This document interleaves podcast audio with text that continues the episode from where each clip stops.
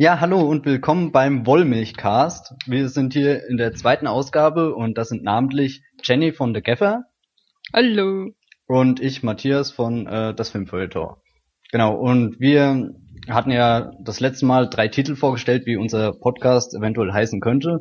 Darunter war ähm, der Mu-Cast, der Wollmilchcast und ähm, der Cast, den sie Pferd nannten. Und letzten Endes hat sich der Wollmilchcast durchgesetzt, da wir mittlerweile sogar schon unseren eigenen Hashtag haben. und, also, und zwei Leute dafür abgestimmt Ja, genau. Ähm, ähm, ganz großer Dank an unsere Zuhörer, die so lange die durchgehalten zwei. haben. ja. Und ja, wir reden heute über Fast and Furious 6, den mittlerweile sechsten Fast and Furious Film. Und Was man am Titel jetzt gar nicht gemerkt hätte. Ja, ich finde, da haben sie sich echt kreative Namensgebungen einfallen lassen. Wenn du überlegst, dass der vorher Fast Five hieß, naja. Ja, ja. Und abseits davon reden wir über das Cannes-Programm, über den neuen Graffiti-Trailer, den ersten Riddick-Trailer und über allerlei Filme und natürlich über Arrested Development, weil wir das das letzte Mal schon gemacht haben und weil man immer über Arrested Development reden muss. Ja, ja. Ja. Genau. Dann fangen wir doch gleich mal an mit Cannes. Ähm, Soll ich loslegen? Leg du los, du hast bestimmt schon was ausgedacht. Nee, aber ja, äh, wir haben uns überlegt, seit äh, heute läuft ja ganz offiziell das Festival. Gestern Abend feierte äh, das Festival seine Premiere mit The Great Gatsby und wir haben uns mal die Liste durchgeschaut und gefragt, auf welche Filme im Wettbewerb und in den anderen Kategorien freuen wir uns eigentlich. Und Matthias, ja. auf welche Filme in den Kategorien freust du dich? Also ich habe ähm, gerade die Liste vor mir und ähm, als allererstes sticht da Only God Forgives raus. Welche Überraschung. Puh. Uh, ja, da freut sich jeder äh, Cine-Hipster nennt man das, glaube ich. Nein, also ernsthaft, auf den freue ich mich wirklich auch nach dem Trailer und ja, bin einfach gespannt, ob das erneut so was Cooles wie Drive wird oder vielleicht sogar noch cooler. Ja. Du kannst ja noch, kannst du noch mal kurz sagen, von wem der ist und Ja, ja, ähm, von Nicholas Winding Refn und mit Ryan Gosling. Das ist ja das gleiche Duo wie bei Drive und also was schon aus dem Trailer herauskommt, sind einmal wieder diese visuelle äh, Kraft. Ich, also ich nenne es einfach mal so. Und ähm, Nicholas Winding Refn hat einfach ein unglaubliches Gespür dafür, wie er ähm, seine Bilder mit der passenden Musik untermalt. Also das ist ja auch, also der Soundtrack von Drive war ja definitiv ein Highlight. Da kannst nicht mal du widersprechen, oder? Ja, ja, ja. ja, ja. Also und, ich und mag ich glaub, ja, ich mag ja auch Drive. So schlimm ist es jetzt nicht. Ja und und selbst wenn Only God Forgives nicht so super wird, auf alle Fälle der Soundtrack, der wird durchgehört. Ja. Ähm, magst du einen vorstellen oder soll ich einfach die ganze Liste durchgehen? Ähm, naja, da wir jetzt schon bei Only God Forgives sind, ja. Ähm, freu, also ich freue mich ja am meisten auf Blind Detective von Johnny Toe weil, weil Only God Forgives erinnert mich immer an, äh, eine schlechte Version von Johnny Toe Filmen. Also, also ein, ein, ein Blind Detective diese nächtlichen, diese nächtlichen äh, Aufnahmen in äh, farblich übersättigten äh, Räumen, wo lauter Gangster rumstehen und stillstehen und so. Das ist halt ist verdächtig. und äh, Johnny Toast diesmal anders als zum Beispiel bei Vengeance nicht im äh, Wettbewerb vertreten, sondern als unter dem Midnight Screenings ja. mit Blind Detective, in dem Andy Lau und ähm, Sami Cheng wieder zusammenspielen und das ist was ganz Besonderes, weil mit denen hat äh, Johnny To unter anderem Needing You gedreht, einen der besten äh, Romcoms aus Hongkong überhaupt. Äh, so eine Office Romcom, die Ja, den ähm, ähm habe ich tatsächlich gesehen, der hat mir sehr gut gefallen. Ja? Ja. Hat ich dir den ausgeliehen? Ähm, ich glaube nicht. Ich habe äh, in den letzten paar Monaten ganz viele geschaut und da war er dabei. Ah, sehr, sehr vorbildlich. ja, sehr vorbildlich. Ja, auf jeden Fall äh, freue ich mich auf Blind Detective, äh, weil es ein bisschen aussieht wie Mad Detective, nur in cool. Blind. ähm, genau. Und äh, auf welchen freust du dich noch? Ja, in The Bling Ring von Sofia Coppola ja, ich weiß eigentlich auch nicht, was ich da genau erwarte. Ich hoffe ja die ganze Zeit, dass der Film irgendwie so eine Symbiose aus, aus Spring Breakers, The Social Network und ähm, Lost in Translation wird. Je mehr Spring Breakers, desto besser, würde ich mal Ja, und, und auch je mehr Social Network, desto besser. Mhm. Und äh, mochtest du Lost in Translation? Also da. Ja, beim ersten Mal mittlerweile geht der mir ein bisschen auf die Nerven. Ah, das kann ich überhaupt nicht nachvollziehen. Also ich hoffe, dass Sofia Coppola sich da ihre ihre einfühlsame, ruhige Art ähm, mit also zu The Bling Ring überträgt, weil die Trailers sahen ja schon ziemlich wild geschnitten aus. So. Ja. Und, Erster Eindruck. und Emma Watson spielt mit. Ja, das ist auf alle Fälle als Potter-Fan ein absolutes Highlight. ja, und ansonsten ähm, in der Liste steht natürlich noch Steven Soderbergh mit Hm. Behind the äh, Candelabra. Can Candelabra. Candelabra. Candelabra. und ähm, Nebraska von Alexander Payne. Also, ja. Ja. Äh, Also auf- ich ich habe ähm, gestern oder heute den ersten Clip dazu gesehen Hm? und der hat mir schon mal gefallen und ich muss eigentlich gestehen, dass ich Alexander Payne erst seit The Descendants so schätze. Also seine vorigen Filme Sideways, der ja überall gelobt wird und About Schmidt, die, die haben mir klar gefallen, aber ich weiß nicht, da, da konnte ich nie so eine emotionale Bindung wie zu The Descendants aufbauen. Das ist ein ganz außergewöhnlicher Film, finde ich. Hat mir sehr Ich gut habe den gefallen. noch nicht gesehen, leider. Ah, dann Ich kenn- also eine Empfehlung. Ich kenne von ihm, glaube ich, nur About Schmidt und der ist schon sehr gut. ja. Ansonsten freu, also ich freue mich noch, also natürlich auf den Soderbergh, weil Weil, weil Soderbergh. Soderbergh und die, die Trailer für Behind the Candelabra, der ja das Leben von Liberace erzählt, strotzen nur so vor Glitter und Kitsch und Pelz und Michael Douglas. Und ich weiß nicht, also äh, der Film wurde, wurde, ja, wurde ja von HBO mhm. äh, oder bei HBO untergebracht, weil er, weil kein großes Studio den machen wollte. In, in, Deut in Europa aber kommt er ins Kino. Deswegen feiert er auch bei Cannes, äh, in Cannes Premiere. Und das ist dann tatsächlich sein letzter Film für eine ganze Weile. Insofern ist die Vorfreude natürlich groß, aber natürlich auch mit einem weinenden Auge. Ja, aber ich meine, wir haben ja mit äh, äh, Side Effects sowas schon durchgelitten, also. Ja, aber als Side Effects rauskam, war ja schon klar, dass die Behind the Candelabra sein Achso, und du, und du meinst, jetzt haben wir absolute Unsicherheit. Ja, ja, also man, bei Side Effects könnte man ja immer noch sagen, ja, da kommt ja wenigstens noch dieser Fernsehfilm. So. Hm. Und jetzt können wir nur noch sagen, ja, jetzt kommt nichts mehr. Außer natürlich seine Serie, die er plant und sein Twitter-Account, der super lustig ist und äh, die Bilder, die man sowieso nie zu Gesicht kommt, die er malen wird. Naja. Er malt, das wusste ich gar nicht. Ja, ja, will sich jetzt der Malerei äh, und dem Fernsehgeschäft widmen.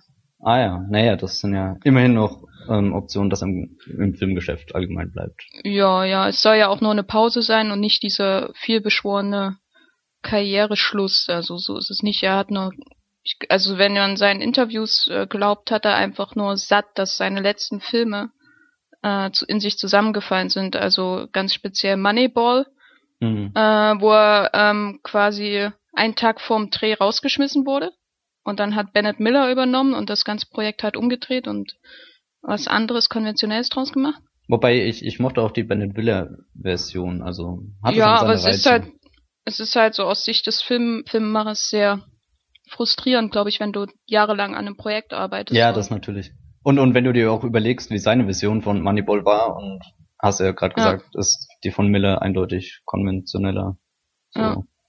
Und das zweite große Projekt, was zusammengefallen ist, war The Man from Uncle, mit dem, äh, in dem George Clooney mitspielen sollte. Mhm. Das auch aus unbekannten Gründen. äh, ja, ist glaube ich Kreativen Studio ausge. Nee, ja, ich weiß nicht, ist glaube ich Studio ausgestiegen, weil sie dumm sind, höchstwahrscheinlich. Also ja, fast ehrlich. Ja. Okay. Und ähm, ja, im Programm weiter ähm, muss ich jetzt noch As I Lay Dying nennen von James Franco. Aber der sieht doch wirklich furchtbar aus. ja, natürlich sieht er das, aber ähm, momentan stehe ich total auf alles, was James Franco irgendwie macht. Ich weiß nicht, ob das nur eine Phase ist, ob das irgendwann wieder vorbeigeht, aber Ich hoffe für dich, dass es vorbeigeht. also ich finde schon, das ist ein äh, sehr sehr inspirierende Persönlichkeit mit mit seinem Temperament und und seiner äh, Arbeitswut. Ja, aber in, ich sag mal, in der Kategorie, en, äh, wo ich nicht weiß, wie man sie ausspricht, da, da äh, en sortant regarde. ich bin gerade Äh, froh, dass du das übernommen eben- hast. Also ich hatte zwei Jahre lang Französisch, aber das ist immer ein, eine Herausforderung. Ähm, in der Kategorie, wo James Franco vertreten ist, sind dann eben auch so Leute wie Coppola, aber zum Beispiel auch Love Diaz und Claire Denis und das sind halt so Größen des Weltkinos und dann hast du James Franco, der den Film irgendwie in zwei Tagen mit seinen Kumpels gedreht hat. Das, das Schlimme so sieht ist, er ähm, jedenfalls aus. Ja, der, der Trailer sieht echt sehr, naja, naja, Ich eben. ist ein Sales-Trailer hoffentlich. Ich hoffe, das war nicht ganz offiziell. Ich hoffe, nee. Ja. Gut. Das Festival läuft bis zum nächsten Sonntag. Genau. Oder wolltest du noch was zu den Wettbewerbs? ja, ich wollte ähm, den Coen-Film, also den neuen Film der Coen-Brüder haben wir jetzt nicht erwähnt. Und äh, ich glaube, die, das die ähm, ein äh, gewisser Herr auch unter Cine-Hipster verzeichnen würde. jetzt reden wir schon von einem gewissen Herrn. also, äh, falls du Der, zuhören der solltest. dessen Name nicht genannt werden darf. ja. Egal. Ähm, Na, dann, dann sprich den Titel von dem. Achso, ja, Inside, ähm, Llewyn Davis spricht man so aus, denk schon. Ja, ja. Und es geht um einen Musiker und der erste Trailer hat auch schon ganz viel tolle Gitarrenmusik. ja. Also, Oscar Isaac spielt die Hauptrolle. genau, und, und ich glaube, bei den Coen Brothers kann nicht so viel schief laufen. Das hört sich zwar sehr langweilig an und das wird auch keine Überraschung, wenn der Film gut wird, aber ich schaue mir gerne die Filme von den Coen Brüdern an. Ja, irgendjemand muss ja, ne? Ja, du sicherlich auch. Ja, ich mag sie halt nur am liebsten, wenn sie total am Rad drehen, wie in Burn After Reading oder so. Und äh, irgendjemand dann in der Mitte des Films stirbt. Ja, in einer der schönsten, äh, der, der, der überraschendsten Szenen der letzten Jahre, muss man ja, Ja, sagen. das auf alle Fälle. Also, ja. Damit habe ich Ja, nicht aber- gerechnet. Ja, ja, wir wollen ja Thema. jetzt nicht spoilern. genau. Und wir wollen ja auch noch was anderes besprechen. Wir halten uns schon Genau. viel, viel zu lange hier auf. Ich sag nur nochmal abschließend zu Cannes, das Festival läuft bis zum 26. Mai. Dann Mhm. werden die Goldenen Palmen verliehen. Äh, wir können ja vielleicht dann nochmal drüber reden beim nächsten Mal. genau, und und, den Juryvorsitz hat Steven Spielberg beim, zumindest beim Wettbewerb. Und die Jury besteht aus äh, Größen wie Ang Lee, Christoph Waltz, Nicole Kidman und Chris, äh, Christian Mungio. mhm. Und wir sind eigentlich, äh, also wir, viele reden schon von, von einer der besten Jury, Jurys der letzten Jahre. Und am Sonntag, übernächsten Sonntag werden wir dann wissen, ob sie eine gute Wahl getroffen haben. ja, und vielleicht sollen wir auch noch Filmosophie erwähnen, die ja jetzt nächste Woche am Montag, glaube ich, hinfährt und dann hoffentlich live von Cannes berichten wird. Ja, ja. Also wer da gern live lesen will, auf filmosophie.com. Weiter im Text. Genau, weiter im Text. Ich habe mir aufgeschrieben den Graffiti-Trailer, der ja letzte Gravity. Woche rauskam. Was? Gravity. Habe ich doch gesagt? Nee, Graffiti. Achso, Entschuldigung. Äh, Graffiti ist dann ja, ja, äh, die Fortsetzung. Das Biopic äh, von dem, der den äh, Mond dann angemalt hat. ja, aber das würde ich mir auch anschauen, wenn es Alfonso Cuarón. Ja, ich, äh, von dem, von dem gucke ich mir alles an. Ja, also schieß los. Was, was war dein allererster Gedanke, als du früh aufgewacht bist und die Schlagzeile hieß erster Trailer? Also mein erster Gedanke war, wow. Es, äh, ich habe mir den dann auch angeschaut äh, und war ein bisschen äh, ja minimal enttäuscht, aber das liegt vor allem daran, dass meine Erwartungen so hoch waren, dass sie eigentlich gar nicht hätten erfüllt werden können. Und bei dir? Ja, ähm, Erwartung ganz interessant, weil ich wusste ja überhaupt nichts über den Film, also ab, absichtlich jegliche Inhaltsangaben und so umschifft. Das Einzige, was ich halt wusste, dass George Clooney und Sandra Bullock irgendwo im Weltraum rumschweben werden. Und ja, in dem Sinne hat mir jetzt der Trailer überhaupt so das, das, den ersten Eindruck in, vom Film gegeben und, und der gefällt mir bisher. Ja, also ähm, jetzt müsste ich so Worte wie awesome-tastisch und so sagen, gell? Ja, äh, Worte in Anführungszeichen.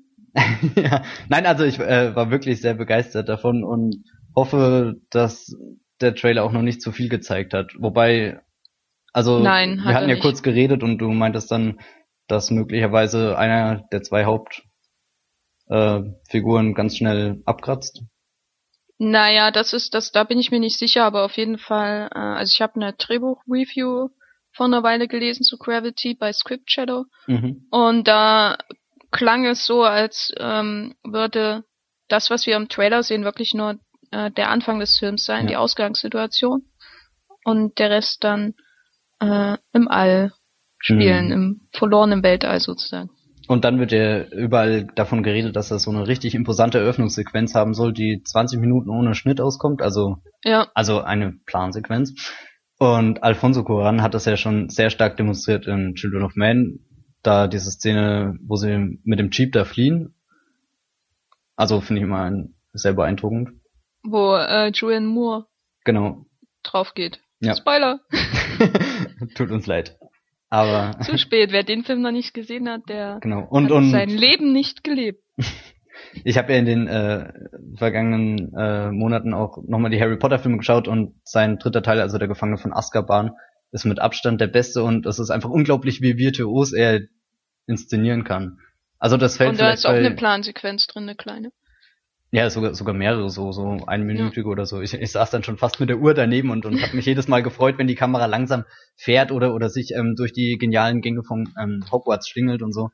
Da hat er einfach ein unglaubliches Gespür und bei Harry Potter ist mir eben seine, seine, seine Inszenierungswucht so stark aufgefallen, weil im direkten Vergleich, wenn du erst die zwei Chris Columbus Filme dann gesehen hast und ähm, die sind ja eher starr, also oder oder weniger lebendig und und bei Kuran lebt auf einmal dieser Harry Potter Mikrokosmos, das ist ganz stark.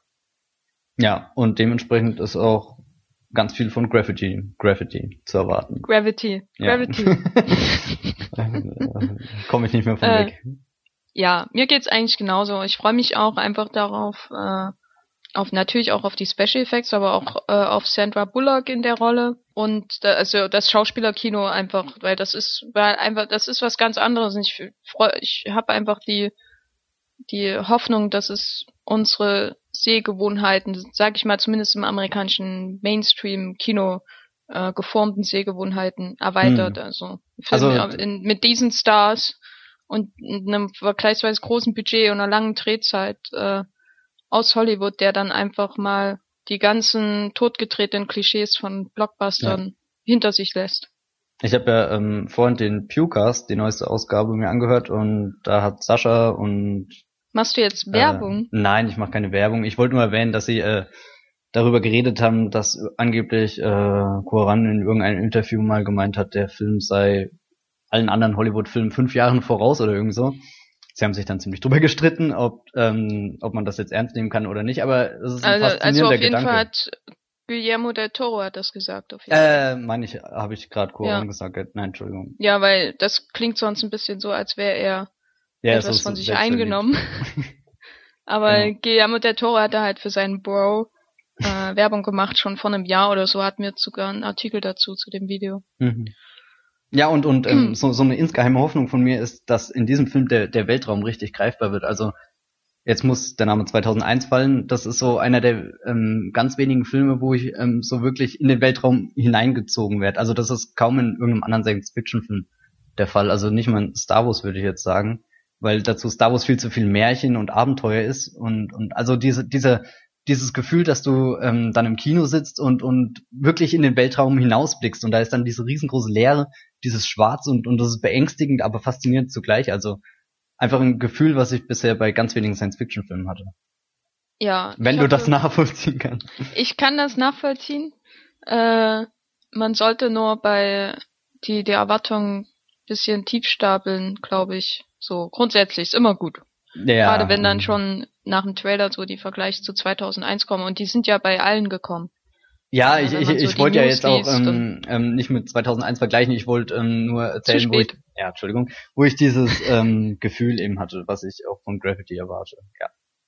Ja. Okay, weiter im Text. Ja, äh, nur noch der so, Hinweis du- an die Leser, dass Gravity am 3. Oktober in Deutschland startet. Wir wollen ja ja auch informativ sein. Ach so, ja, stimmt, das habe ich ganz vergessen. Der, der Punkt ist irgendwo verschwunden gegangen. Aber du kannst ja schon mal auf unseren zweiten Trailer, über den wir reden wollten, Genau, eingehen. ähm, der ist diesmal ganz frisch, also heute erschienen, nämlich zum dritten Teil der Riddick-Filme, beziehungsweise Pitch Black war ja der erste, danach kam Riddick, Chroniken eines Kriegers und jetzt kommt einfach nur Riddick, ähm, der ja zwischendrin auch ganz interessante Titel hatte, also Arbeitstitel und weiß nicht was. Ja, erzähl doch mal, was, was hast du dir gedacht, als du diese zwei Minuten angeschaut hast? Also, nachdem ich gestern äh, diesen Film mit diesen Autos gesehen hatte, Aha, äh, habe ich mich irgendwie auf den Riddick- Riddick-Trailer gefreut, weil ich so mit äh, Vin Diesel wieder warm geworden bin, bin. Der ist ja nicht so oft im Kino zu sehen, zumindest in letzter Zeit. Und der Anfang wirkte auch vielversprechend, vor allem, dass man dann auch äh, Katie Sackhoff zum Beispiel sieht und die ja aus äh, in Battlestar Galactica ja. mitgespielt hat. Und äh, den Carl Urban, der, der wahrscheinlich jetzt auch in jedem unserer Podcasts auftritt. Der war schon letztes Mal sehr. Ja, und, und vor allem schon wieder in einer Rolle, die ihn komplett unterfordern wird, sage ich. Ja, ja. Naja. ähm, ja, auf jeden Fall. Aber es sah auch alles nett aus und ja, es war Vin Diesel und dann war eine Minute vorbei und der Trailer hat einfach nicht aufgehört und der ging immer weiter und hat jeden einzelnen Effekte-Shot gezeigt und jede einzelne Action-Szene und hinterher das Gefühl, den ganzen Film gesehen zu haben und jegliche Vorfreude, die ja schon relativ gering, gering war im Vorfeld, mhm. ist jetzt weg, weil du, das war wie eine, wie eine Highlight-Reel des Films und ich frage mich, was da jetzt noch dazukommen soll. Ja, also ähm, ich muss ehrlich gesagt sagen, dass das überhaupt die allerersten bewegten Bilder waren, die ich überhaupt aus irgendeinem Riddick-Film jetzt gesehen habe. Also ich kenne die ersten zwei nicht. Und, ich auch nicht. Ja, gut. Aber ähm, es ist ja schon so so ein kleiner ähm, Fankreis, der sich darum bildet oder oder der die Filme schon fast hypt und deswegen denke ich auch immer, ich habe irgendwas verpasst. Nachdem ich jetzt aber diesen Trailer gesehen habe, glaube ich nicht, dass ich wirklich was verpasst habe, weil ich fand das sehr lahm und ich hatte ja vorhin schon gesagt, dass ich oft an ein, äh, äh ein Videospiel oder so denken musste, also wie einfach die äh, Szenarien gestaltet waren. Und, und irgendwie sah der Film auch aus, als wäre ähm, jetzt Riddick der dritte Teil, der ja eigentlich der größte von allen sein soll, der, der, der so, so auf Independent-Basis beruht. Meinst du wie ein B-Film oder? Nein, das will ich, ja, das hört sich so abwerten dann. Aber ja. Nein, aber ja. Nachdem ich jetzt noch nie was von Riddick gesehen habe und jetzt diesen Trailer kenne, habe ich nicht das Bedürfnis, wirklich da in dieses Universum einzusteigen und mit Vin Diesel mitzufiebern, wie er als blinder Held oder oder ist er blind? Aber aber er kann im Dunkeln sehen. Ja, ja, das ist richtig cool. Also es gibt jetzt äh, ein ganz neues äh, Teaser-Poster, was richtig creepy aussieht, wo alles schwarz ist und du siehst nur seine ähm, weißen Augen. Sie wie wohl wie bei Sin City äh, äh, Elijah Wood mit seinen gelben Nee, Ach, da, da, dagegen ist. Dieser äh, Brille da? Ja, ja, ich weiß schon, was du meinst, aber, aber nein, das bei, bei Riddick sieht echt sehr ähm, oh, angsteinflößend aus. Aber vielleicht sollte Elijah Wood mal Riddick spielen. Das wäre doch mal. Hm, Elijah Wood habe ich eh schon lange nicht mehr in einer richtig coolen Rolle gesehen. So seit. In, Man äh, in Maniacs soll er ja gut sein. Ja, den habe ich leider weiß ich nicht mal, ob man viel von ihm sieht in dem Film. Ja, er ist ja irgendwie so Point of View oder? Ja. Habe ich mal gelesen. Wieder ja. abgeschweift, so langweilig ist heute. genau, also ähm, wenn ihr den Trailer noch nicht gesehen habt, müsst ihr ihn euch auch nicht unbedingt anschauen. Weil er sehr lahm ist. Und eventuell sogar zu viel aus dem Film schon verrät, oder? Also ich hatte ja, das Gefühl, dass Fall. die Handlung in den paar wenigen Sekunden, die jetzt gezeigt wurden, schon so weit abgegrast wurde, so in etwa, als hat man einen Film, den man jetzt richtig cool promoten will, aber es gibt dann im Endeffekt nichts zu sehen, außer coole Bilder in der Wüste. Ich meine, die Wüste an sich ist ja ganz toll, aber. Ja, wenn man Wüste will, kann man auch Lawrence von Arabien gucken. Genau, das sollten manche Menschen echt mal machen. Viele, alle, alle sollten das machen. Ja. so. Hast du noch ein abschließendes Wort zu Riddick? Ähm, nein, brauche er nicht. okay, dann mache ich das und sage, dass Riddick am 5. September in den deutschen Kinos startet und wer den Film schon heute sehen will, schaut sich einfach den 2 Minuten 30 langen Trailer an. Aber auf keinen Fall bewerten beim Movieplot, weil sonst gibt's Ärger. Sonst kommen wir zu euch nach Hause. ja. Okay, Gut, kommen wir endlich aber zum... nun zum, zum Hauptfilm. Ja, zum, zum absoluten Herzstück unseres Podcasts. ähm, Fast and Furious 6, den wir gestern geschaut haben. Also er ist noch richtig frisch. Ich habe immer noch das Motorengeräusch in den Ohren. Also äh, Fast and Furious 6 hat eine Handlung, das muss man ja nochmal separat betonen und die ist auch relativ stark ausgebildet. Ja, ja umfangreich und, vor allem. Genau, am, am Ende vom letzten Teil, äh, der hat, also der hat ja in Rio, Rio de Janeiro gespielt, mhm. ähm, sind Vin Diesel und also Dominic Toretto und Brian O'Connor, der von dem charismatischen Paul Walker gespielt Moment, wird. Moment, du, du darfst noch nicht wertend irgendwas sagen. Nein, erst stimmt. Mal den Inhalt ja sagen. den, nur der Inhalt. Also, äh, Dominic Toretto und Brian O'Connor äh, und ihre Crew haben ja am Ende von Fast Five ziemlich viel Geld abgestaubt und wurden danach in alle Winde verstreut. Nur eines konnten sie nicht, und zwar zurück in die USA, weil sie dort gesucht wurden. Und damit beginnt Fast and Furious 6, den ich am liebsten einfach Fast 6 nennen möchte. ja, ich wäre jetzt auch dafür, wir sagen Fast Six. Ja, weil- aber der, der heißt nicht so. Das ist so ja, aber Problem. wenn wir jetzt hier reden, die Zuhörer wissen ja, Wir um müssen hier Anti-SEO-Optimierung. Stimmt, okay. ähm, also Fast and Furious 6 ähm, fängt damit an, dass die Bande auf der Welt verstreut ist. Alle freuen sich über ihr Geld, die einen in Hongkong, die anderen in der Karibik und in Südfrankreich. Und dann kommt ähm, Luke Hobbs, der FBI-Agent, der von Dwayne Johnson alias The Rock gespielt wird, auf Dominic Toretto zu und bittet ihn um Hilfe. Und zwar geht es darum, einen äh, super coolen Out weiß ich weiß gar nicht wie man, was sein Beruf ist, aber auf jeden Fall den Bösewicht Owen Shaw, äh, der von dem ebenfalls, ach nee, es soll ja nicht wertend sein, äh, von Luke Evans gespielt wird, den zur Strecke zu äh, bringen mit seinem Team, also äh, Dom Toretto soll sein Team wieder zusammenrufen und äh, Hobbs lockt Dom damit, dass er seine Ex-Geliebte Letty, die von Michelle Rodriguez gespielt wird und in früheren Teilen auftrat, Und mittlerweile ähm, gestorben wohl noch am eigentlich. Genau wohl noch am Leben sei. Er zeigt äh, ihm ein Bild und äh, damit wird Dom geködert und das funktioniert auch. Und so ruft Dom seine Crew wieder zusammen. Brian O'Connor muss sein Baby verlassen dafür. Und seine und- Frau. Die anderen ihre heißen Bitches oder was auch immer sie den ganzen Tag machen. Äh, und sie kommen zusammen, um diesen Bösewicht mit seiner Crew äh, zur Strecke zu bringen. Genau. Das ähm, ist die komplexe Handlung. Also so lange wie du jetzt dafür gebraucht hast, um sie zu erzählen, habe ich gerade wirklich überlegt, ob sie wirklich so komplex war. es gibt dann auch noch einige Twists und ich denke, wir spoilern wieder ganz gnadenlos wie bei Star Trek Into Darkness. Ja, ja. also- Ich meine, ich wäre bei, bei Fast and Furious 6 ist das Spoilern jetzt auch nicht so schlimm, weil ich glaube, niemand äh, ernsthaft die Befürchtung hegt, dass die alle am Ende sterben oder so. Man weiß naja, ja aber, ungefähr, wie es, es ausgehen sterben wird. Menschen am Ende und, und dann gibt's noch diesen Ja. Wahnsinns-Twist mit, du weißt schon wem und Ja, aber, du, aber das machen wir am Ende erst. Ja, ja, genau. Da Ähm, erster Eindruck. Sollst du, mag ich, wie auch immer. fang du mal bitte an. Ich Okay. muss ich muss den Film noch verkraften. Vielleicht fangen wir auch erst mit der ganzen Reihe an, weil ich finde, die Entwicklung ist ja schon interessant. Also ich erzähle einfach mal, wie ich zu der Reihe gekommen bin, was ich bisher von den Teilen halt und das gleiche kannst du ja dann machen. Ja, also mal. Teil 1 war damals cool irgendwann, als ich den so mit äh, 14, 15 Jahren gesehen habe. Weiß nicht, weil coole Autos und, und Autorennen, aber das Ganze hat sich dann schnell gelegt, als der zweite Teil kam, den ich extrem bescheuert finde, weil der macht alles, was der erste Teil macht, nur viel schlimmer und, und reduziert das Ganze dann auf ähm, äh, Autos und Frauen und äh, ja, das war's auch schon. Und der dritte Teil ist ja dann so der, der erste, wo man versucht hat, sich neu zu orientieren. Also Verlagerung des ähm, Handlungsplatzes nach Tokio und so weiter.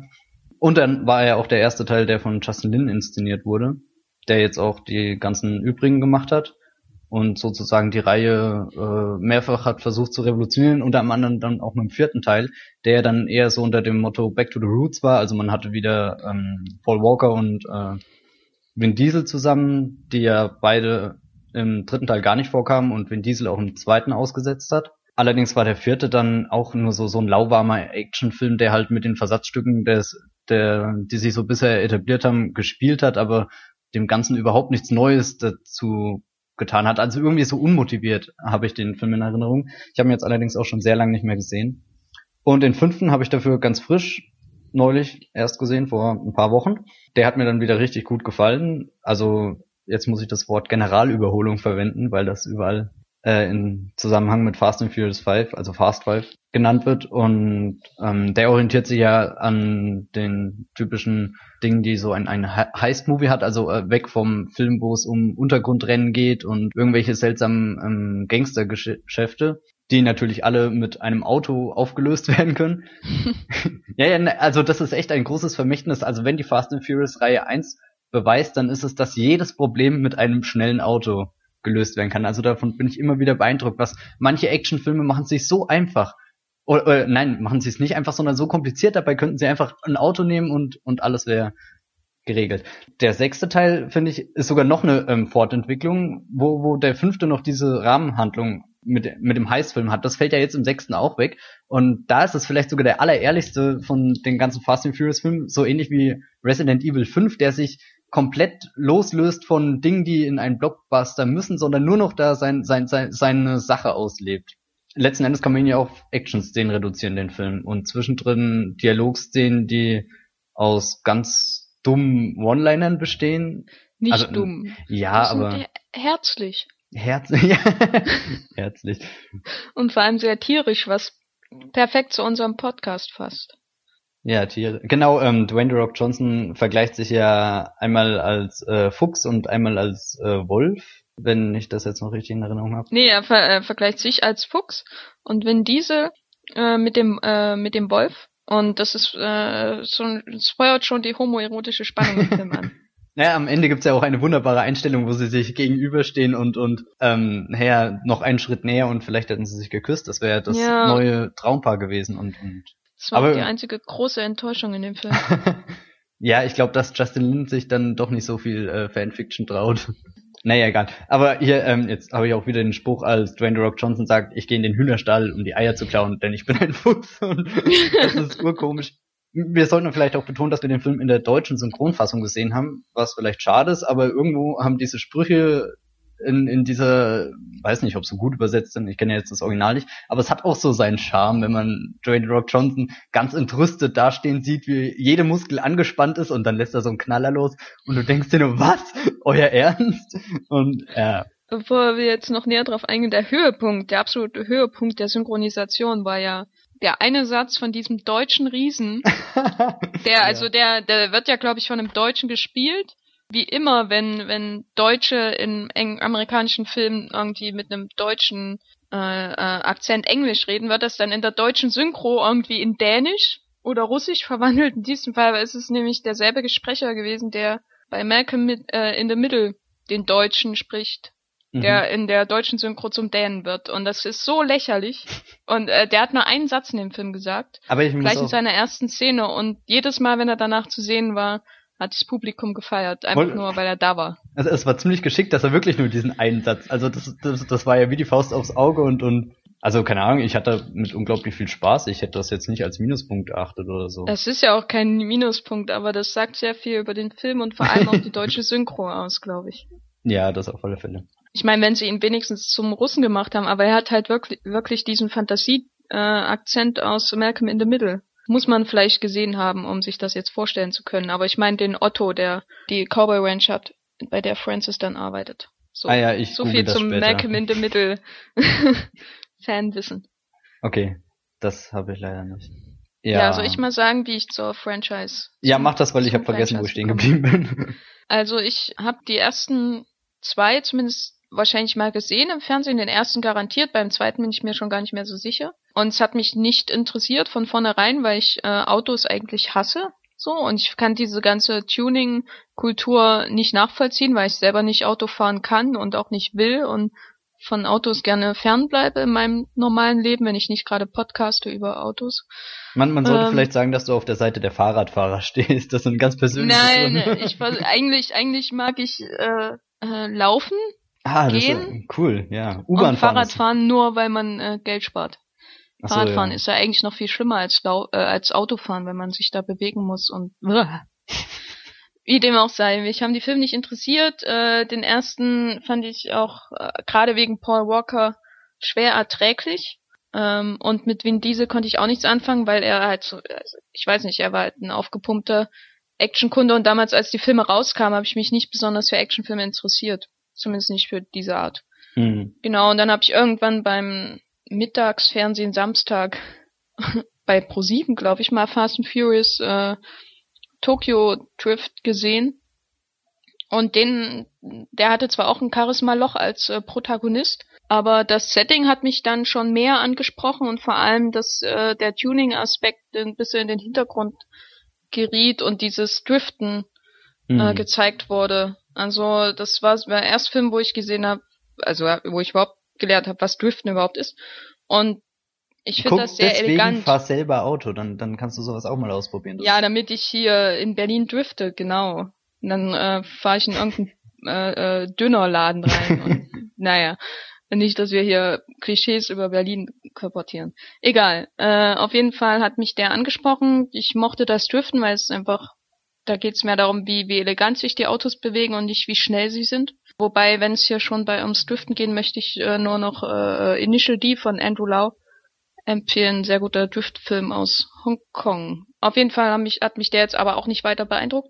Und dann habe ich äh, bei einer PV Fast 5 gesehen. Und den, und den vierten wurde- kannst du gar nicht, oder? Nee, den kannte ich bis da, Okay. äh, da zu dem Zeitpunkt nicht. Und den, den, der hat mich doch sehr überrascht. Also dadurch, dass er zum Heist-Movie wird und ähm, ich war eigentlich begeistert. Und danach habe ich mir Fast and Furious, also den vierten Teil, angeschaut und der war eine große Enttäuschung.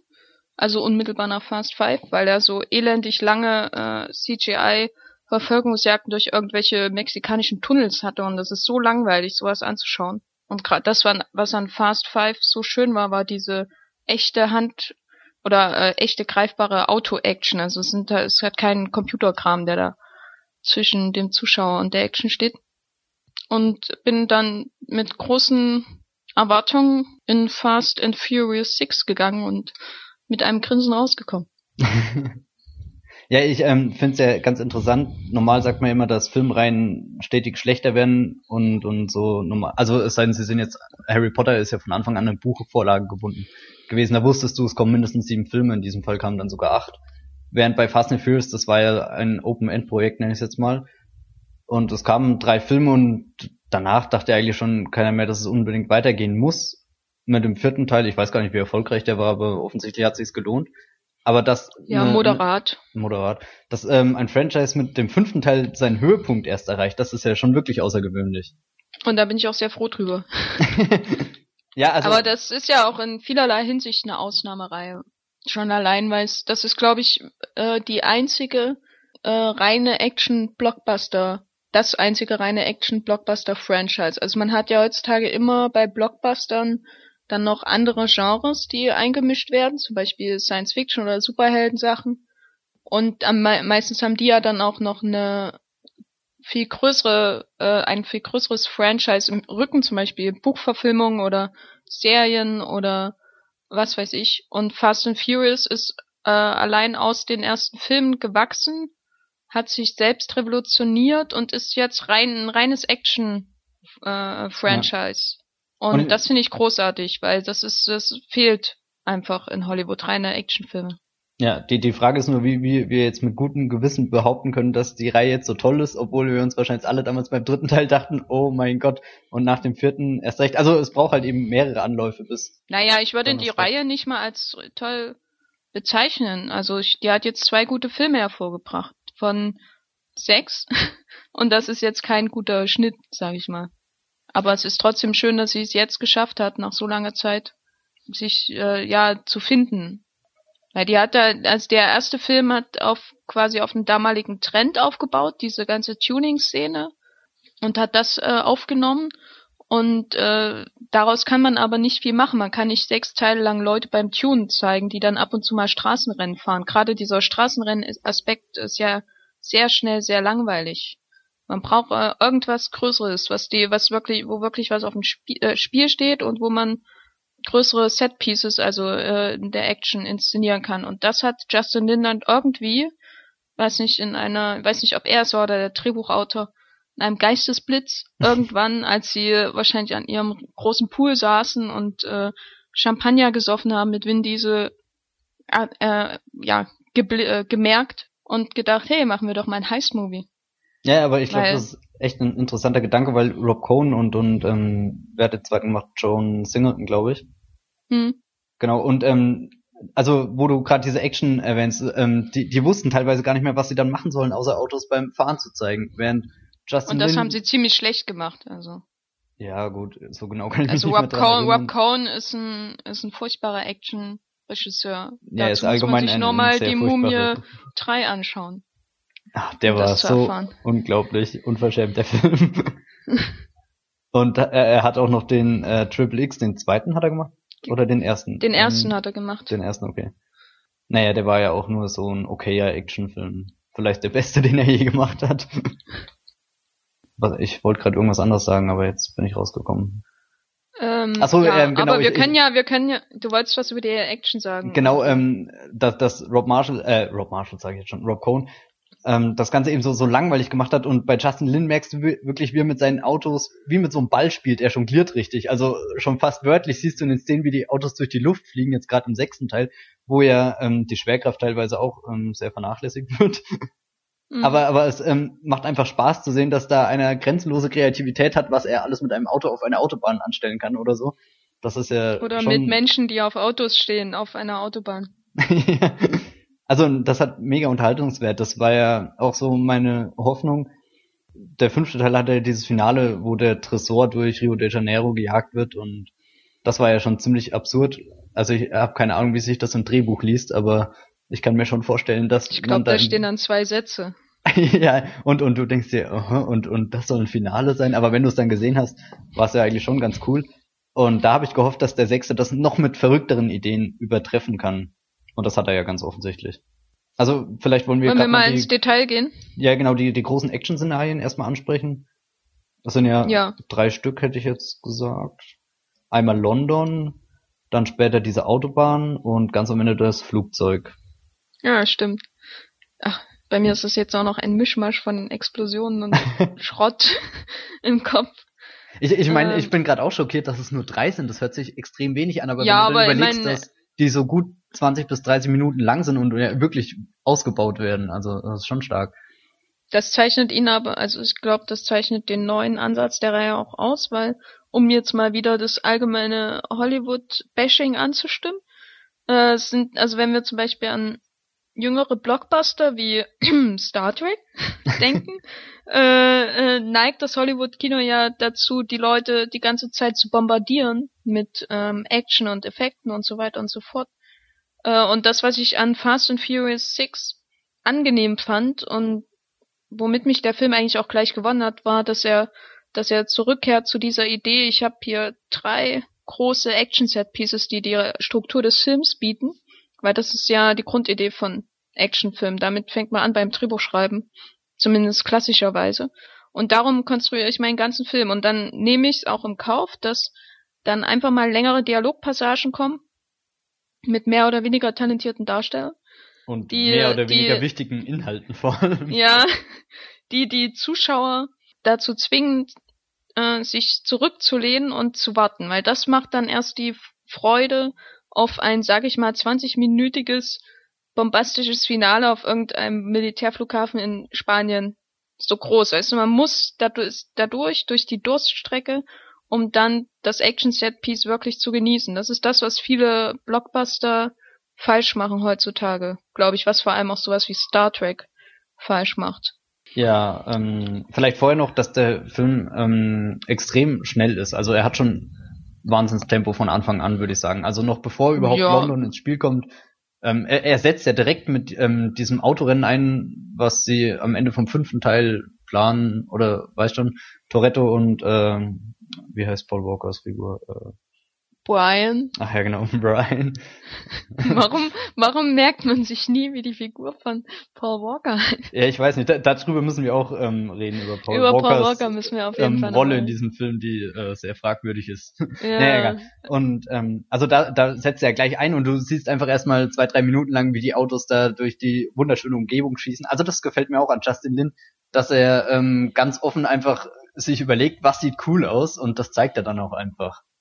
Also er, aber das weiß er auch zu inszenieren. ja Also, genau, also und und er versucht das nicht irgendwie zu verschleiern und und ähm, besser zu machen, als es wirklich ist, sondern er, er hat so eine ehrliche Herangehensweise, wo er einfach sagt, hier geht's ja wirklich nur noch um Autos, die coole Action machen und und oder beziehungsweise die Fahrer, die mit Autos coole Action machen und ähm, ich werde ja sicherlich irgendwann mal einen Text drüber schreiben, warum London seit diesem oder letztem Kinojahr in Kinofilmen unbedingt zerstört werden muss. Also ja, Dann ähm, wird, dann wird dir G.I. Joe 2 gefallen. genau. Ähm, ich da wollte gibt's gerade irgendwie sagen, nur eine Szene, die in London spielt. ja, ja, die besteht daraus, du, du nimmst mir gerade alles vorweg, was ich erzählen will. Ach so, okay, gut. ja, ja, ähm, dann- also ähm, ich dachte vorhin an Skyfall, aber dann dachte ich, nee, Skyfall ist doch nochmal eine Liga höher als Fast and Furious oder zumindest eine andere Liga überhaupt. Und deswegen passt vielleicht G.I. Joe so als hirnloser Action-Blockbuster in Anführungsstrichen zum Vergleich besser und er benutzt einfach nur London für eine Actionsequenz, wie du es gesagt hast, und da fliegt ungefähr alles in die Luft. Das Ganze ist in fünf Minuten passiert und in zwei Minuten schon wieder vergessen. Also er hat da richtig coole Möglichkeiten, aber macht daraus nur eine Materialschlacht, die im Endeffekt so austauschbar ist. Und das ist das, was mir gestern bei Justin Lin aufgefallen ist. Wenn er London als ähm, ähm, als als Setpiece hat, dann ähm, arbeitet er auch damit. Also er, er führt, entführt dich irgendwie in die Stadt, spielt dann mit so ein paar, Klischees natürlich. Also was erwartest du, wenn du in London bist? Die Straßen müssen nass sein und so weiter und und ähm, naja, so so klassische ähm, die U-Bahn muss auf jeden Fall vorkommen. Genau, die U-Bahn zum Beispiel ist ja auch. Wie bei Skyfall. Ja, der Kampf in der U-Bahn stimmt, da ist die parallel zu Skyfall tatsächlich da. Und ähm, also er, er bindet diesen Lokalkolorit viel besser ein und und und nutzt einfach die Gegebenheiten und es ist nicht austauschbar, finde ich. Also diese Verfolgungsjagden, die er da durch die Highways von ähm, London macht, hätten vielleicht in, äh, keine Ahnung, irgendwo anders nicht so toll funktioniert. Also ich mag ja G.I. Joe 2, aber ich muss auch sagen, dass Jetzt die London-Szene, ja, ja. Oha. Äh, das, ich fand ihn auch deutlich besser als den ersten. Und äh, die Ninja äh, am Berg-Szene äh, ist, glaube ich, wäre in meiner Top 10 der besten Action-Szenen des Jahres. Aber, aber da muss man ja auch sagen, weil, weil diese Ninja-Szene hatte wieder was Einmaliges. Die war nicht so austauschbar. Während bei London ging es ja einfach nur darum, dass G.I. Joe irgendeine große Stadt in die Luft jagt und wir. Ja. Also da, damit irgendwas ge ähm, Bedeutung gewinnt oder. Das also war, das war der Transformers-Moment. Man sieht ein gigantisches Desaster und es ist, äh, man, es ist völlig abstrakt, weil genau. es aussieht, als hätte irgendjemand so Pappmaché kaputt gemacht. Man sieht keine Menschen, nichts und ja, und, halt und so letzten viel Endes, auf einmal zerstört, dass es ja. nicht mehr greifbar ist. Also es hätte alles in die Luft in dem Moment gehen ja. können, aber das spielt einfach keine Rolle dann mehr. Also ja auch ja. Ähm, bei, beim neuen Stirb langsam jetzt, dass der jetzt auch in Moskau beziehungsweise Russland spielt. Und, und also du hast diese Verlagerung in irgendeine neue Umgebung, weil ja Franchises sowieso mit jedem Sequel äh, größer werden müssen und wenn du überlegst, Stirb langsam war ja am Anfang in einem Hochhaus ganz klein und jetzt schon halb um die Welt, aber es wird halt auch einfach nicht damit gespielt, dass man jetzt neue ähm, Kulturen oder so verbinden kann. Und das macht die Fast and Furious Reihe, finde ich, ganz elegant. Auch schon im fünften Teil, ähm, Rio war ja schon der Haupthandlungsort. Oder ja, hat's ausschließlich? diese Armenviertel dort. Ja, genau. Oder, oder wo man dann ähm, im fünften Teil auch die Verfolgungsjagd über die Dächer hatten, wo man gesehen hat, dass er ähm, sich überlegt, äh, also Justin Lin, ähm, ich habe da äh, meinen mein Handlungsort und was kann ich da jetzt machen? Und dann bietet sich halt so eine ähm, Fußverfolgungsjagd über Dächer mit viel Springen und so auch an. Und The Rock. ja. Also ich weiß gar nicht, wie ich über die, die einzelnen Set-Pieces reden soll. London ist natürlich eigentlich noch das kleinste von den dreien, aber ist, wenn man das in, also in jedem anderen Actionfilm wäre das schon das Highlight gewesen, finde ich. Also ja, alles, was wirklich. da in London passiert. Von diesen Fahrten durch den Tunnel äh, über hm. diese Tuning-Party mit den heißen Frauen. Und ähm, was ich gerade noch sagen wollte, ähm, die heißen Frauen würde ich äh, später nochmal ansprechen. Nein, ähm, äh, diese Autos ähm, mit den, äh, wie sie designt sind, mit, also funktionieren ja wie so eine Art Rampe, dass sie ziemlich flach sind und sie fahren dann einfach in den Gegenverkehr und schleudern sozusagen die anderen Autos auf die ähm, Verfolger drauf und, und das ist ja eigentlich auch ziemlich kreativ, also für so ja. Fast and Furious Maßstäbe. Ja, oder ähm, ja. vielleicht magst du sagen, welches Action-Szenario hat dir denn am besten gefallen? Also am besten hat mir eindeutig das auf der Brücke gefallen. Ja. Äh, aber das liegt auch an, also äh, in dem ganzen Film wird ja, wollen wir, wollen wir schon über den, also, in, also ich sag's mal so, in den ganzen Film wird sehr viel gesprungen. Äh, mhm. Und über die Brücke können wir ja dann nochmal separat reden. Ja. Ähm, aber in der London-Szene, äh, also wird auch ich kannte, schon gesprungen. Ja, ja, und ja. ich kannte äh, vorher, ähm, habe ich noch ein paar Tweets gelesen und alle haben irgendwie immer von diesem Sprung geredet in dem Film. Und ich dachte die ganze Zeit, wann kommt jetzt dieser Sprung? Und dann in der in der London-Szene gibt's den gibt's schon einen super geilen Sprung, wo wo äh, Dwayne Johnson von einer Brücke auf, auf die Fahrbahn darunter, Auto. genau auf die Fahrbahn darunter springt. Äh, und das ganze Publikum in der PV und PV sind ja eigentlich nicht so, also die reagieren, also die Presseleute reagieren in der Regel nicht so ekstatisch auf die Filme, aber in der in der PV gestern äh, äh, hat man dann richtig gehört, wie alle auf einmal Luft geholt haben. So. äh, und ich dachte jetzt, ja, jetzt, jetzt, was, das war der Sprung, von dem alle geredet haben. Und ich lag natürlich völlig falsch.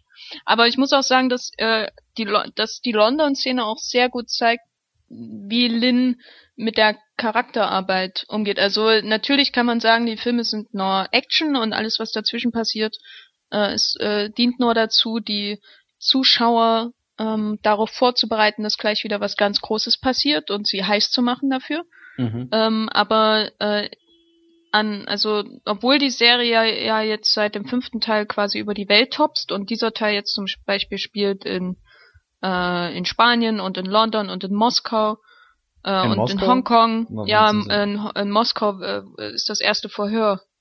Ach so, ja, okay. Dwayne ja. Johnson den Doppelgänger von Vin Diesel äh, an die Decke das ist schlägt. Auch ein, ein sehr schöner Moment. Also ja, ähm, ja. man muss es sich so vorstellen, Dwayne The Rock Johnson kommt in die Verhörungszelle rein und man sieht nur von hinten eine Glatze und, und jeder denkt natürlich im ersten Moment an Vin Diesel und die Kamera fährt dann so, so ganz ähm, schüchtern um seinen Kopf rum und war fast niedlich irgendwie. ähm, jedenfalls, obwohl die, sehr, die Reihe so, also gerade auch der sechste Teil jetzt so von Schauplatz zu Schauplatz springt, ist also schon die meiste Zeit in London. Das ist das Centerpiece.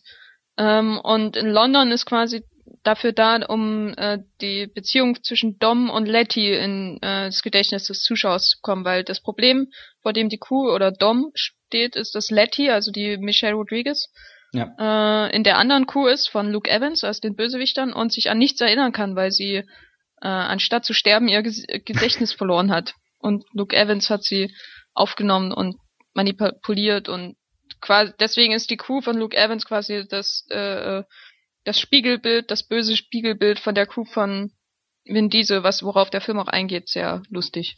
Naja, und, er, er nennt es ja sogar direkt, er stellt, stellt die Gesichter gegenüber. ja. Und Aber, mal abgesehen von der der großen, ich gehe noch kurz drauf ein, äh, mal abgesehen von der großen Szene zwischen der Crew, äh, den beiden Crews, die sich dann gegenseitig verfolgen in London, ist meine Lieblingsszene in London die äh, zwischen Dom und Letty wo sie quasi äh, Sex haben, nur, in, nur mit zwei Autos. Und sich durch ja. die Stadt verfolgen und dann diese Einspritzer da ist schon wieder die.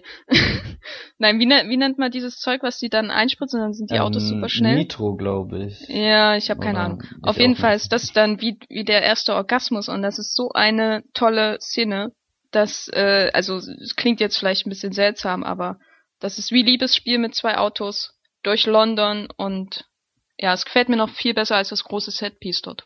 Hm, ja, also ja, sehr interessanter Subtext. Darüber habe ich ehrlich gesagt gar nicht nachgedacht, weil ich mich immer viel mehr an dem Fakt gerieben habe, dass Letty jetzt irgendwie zurückkommt und wie sie zurückkommt, keine Ahnung. Also die Lösung ist jetzt nicht sehr einfallsreich, im besten ja, Fall aber sie ist einfach. oder so. Ja, und, und, na, ah, nein, äh, wunderschönes Wort, sie ist Hanebüchen. Ey, ja, mein Wort. Jetzt, Nein, jetzt, ich finde sie nicht, ich finde sie nicht Hanebüchen. Echt äh, nicht? Ja, ich finde sie schon ziemlich bekloppt. Ich finde, ich finde, man muss immer schauen, äh, in was für einem Kontext erzählt der Film ist. Hat es irgendwelche Ähnlichkeit mit der Rea Realität? Aber, aber. das ist bei, bei Fa der Fast and Furious Reihe halt einfach nicht der Fall. Aber dafür, da, dass, dass die Reihe das Ganze so ignoriert, haben sie es sich fast schon umständlich gemacht. Also es wird ja dann doch sehr viel drauf eingegangen, anstatt dass innerhalb von zehn Minuten abgeklärt ist, dass sie jetzt endlich wieder da ja, weil ist. Das, ja, weil das halt ein großer Konflikt ist. Und das finde ich bei, nein, es ist, man, man kann darüber lachen, wie man will, äh, aber das, was Justin Lin auszeichnet, ist, dass er seit dem dritten, vierten Teil die, die, das Franchise quasi zusammenführt. Vorher hat das ja darunter, wäre das ja beinahe in sich zusammengebrochen, weil der Hauptstar verschwunden ist, weil niemand geht in die Filme, um Paul Walker zu sehen. Ja um mal wieder Paul Walker zu dissen. Äh, und, und, er, also uns, es gab, es gab vorher keine Vision, was die Reihe ist. Ja. Es gab nur diesen Rip-Off von äh, dem Catherine Bigelow-Film hier mit den Surfern, worüber wir ja schon mal geredet mhm. haben, glaube ich. Äh, ist ja im Grunde dieselbe Story nur im Automilieu gewesen und überhaupt keine Vision, was aus der Franchise, aus dem Franchise wird. Und Justin Lin hat es geschafft, eine Vision zu bauen. Es hat zwei, drei Filme gedauert, aber im fünften Teil ist sie dann da, nämlich diese Idee von dem Team als Familie, äh, das da zusammenarbeitet und dass er zum Beispiel auch solche Figuren wie Sung Khan äh, zurückgeholt hat aus Tokyo Drift, der da ja eigentlich stirbt in dem Prequel. Mhm. Und so, und, und deswegen ist es, investiert er auch so viel Zeit in die Beziehung zwischen Dom und Letty, weil das halt essentiell, essentiell für das Franchise, äh, fürs Franchise ist, für die Idee dahinter. Ich möchte das nur verteidigen, weil die, das ist cheesy und es ist ein Plotpoint, aber äh, es ist kein Zufall, dass äh, er so lange Szenen darauf verwendet. Und ich, ich finde das super, dass er das macht. Ja, er hat, glaube ich, mehr, mehr lange ruhige Dialogszenen als Star Trek Into Darkness. Aber, aber trotzdem sind diese Dialogszenen immer ähm, von, also ich habe das Gefühl, die Kamera ähm, huscht, dreht sich anständig im Kreis und, und bewegt sich, damit ähm, der Zuschauer nie auf den Gedanken kommt, dass er jetzt Langweil empfinden könnte. Wenn aber das habe ich gar nicht so empfunden. Also ich, ich meine, diese, diese Drehen, das Drehen um die Figuren, das ist halt äh, seit spätestens seit Tony Scott gehört das halt zum Standard. äh, nee, wirklich, der hat das ja äh, äh, zur Veränderung geführt quasi und äh, äh, heute macht das halt jeder, wenn er, siehst du dann auch bei sowas wie Bad Boys oder so. Mhm. Nur da, das, da das, wird's das, ja, da wird, deswegen wird's ja dann Hass, Hot Fuzz äh, schon wieder äh, parodiert. Nee, das ist einfach, gehört dazu, aber ich, mir kam mal, mir kam der Film gar nicht so schnell vor, muss ich sagen. Weil gerade auch mal einige Szenen Schuss gegen Schuss gedreht werden, wo die, wo, äh, wo ähm, Dom auf Vin Diesel, äh, Dom, auf Vin Diesel, äh, auf äh, Luke Evans trifft, also Vin Diesel trifft auf Luke Evans. Und es ist alles ein Schuss gegen Schuss geregelt und ja, ich weiß nicht, mir kam der Film da eher gemächlich vor teilweise. Hm, äh, gemächlich würde ich nicht sagen. So im direkten Vergleich zu Star Trek Into Darkness war er schon ähm, kontrollierter, würde ich da, fast sagen. Dagegen, dagegen war es ein Antonioni. ja, aber ich fand schon, dass der, ähm, Fast and Furious 6 ein äh, äh 6, Gott, 6 ein ähm, äh, schon als ähm, Actionfeuerwerk gewertet werden kann, das ja, immer ja. auf dem Laufenden ist und, und vielleicht exakt das, was man von einem Sommerblockbuster auch erwartet. Ähm, möchtest du über das zweite Setpiece reden? ähm, unbedingt die Brücke.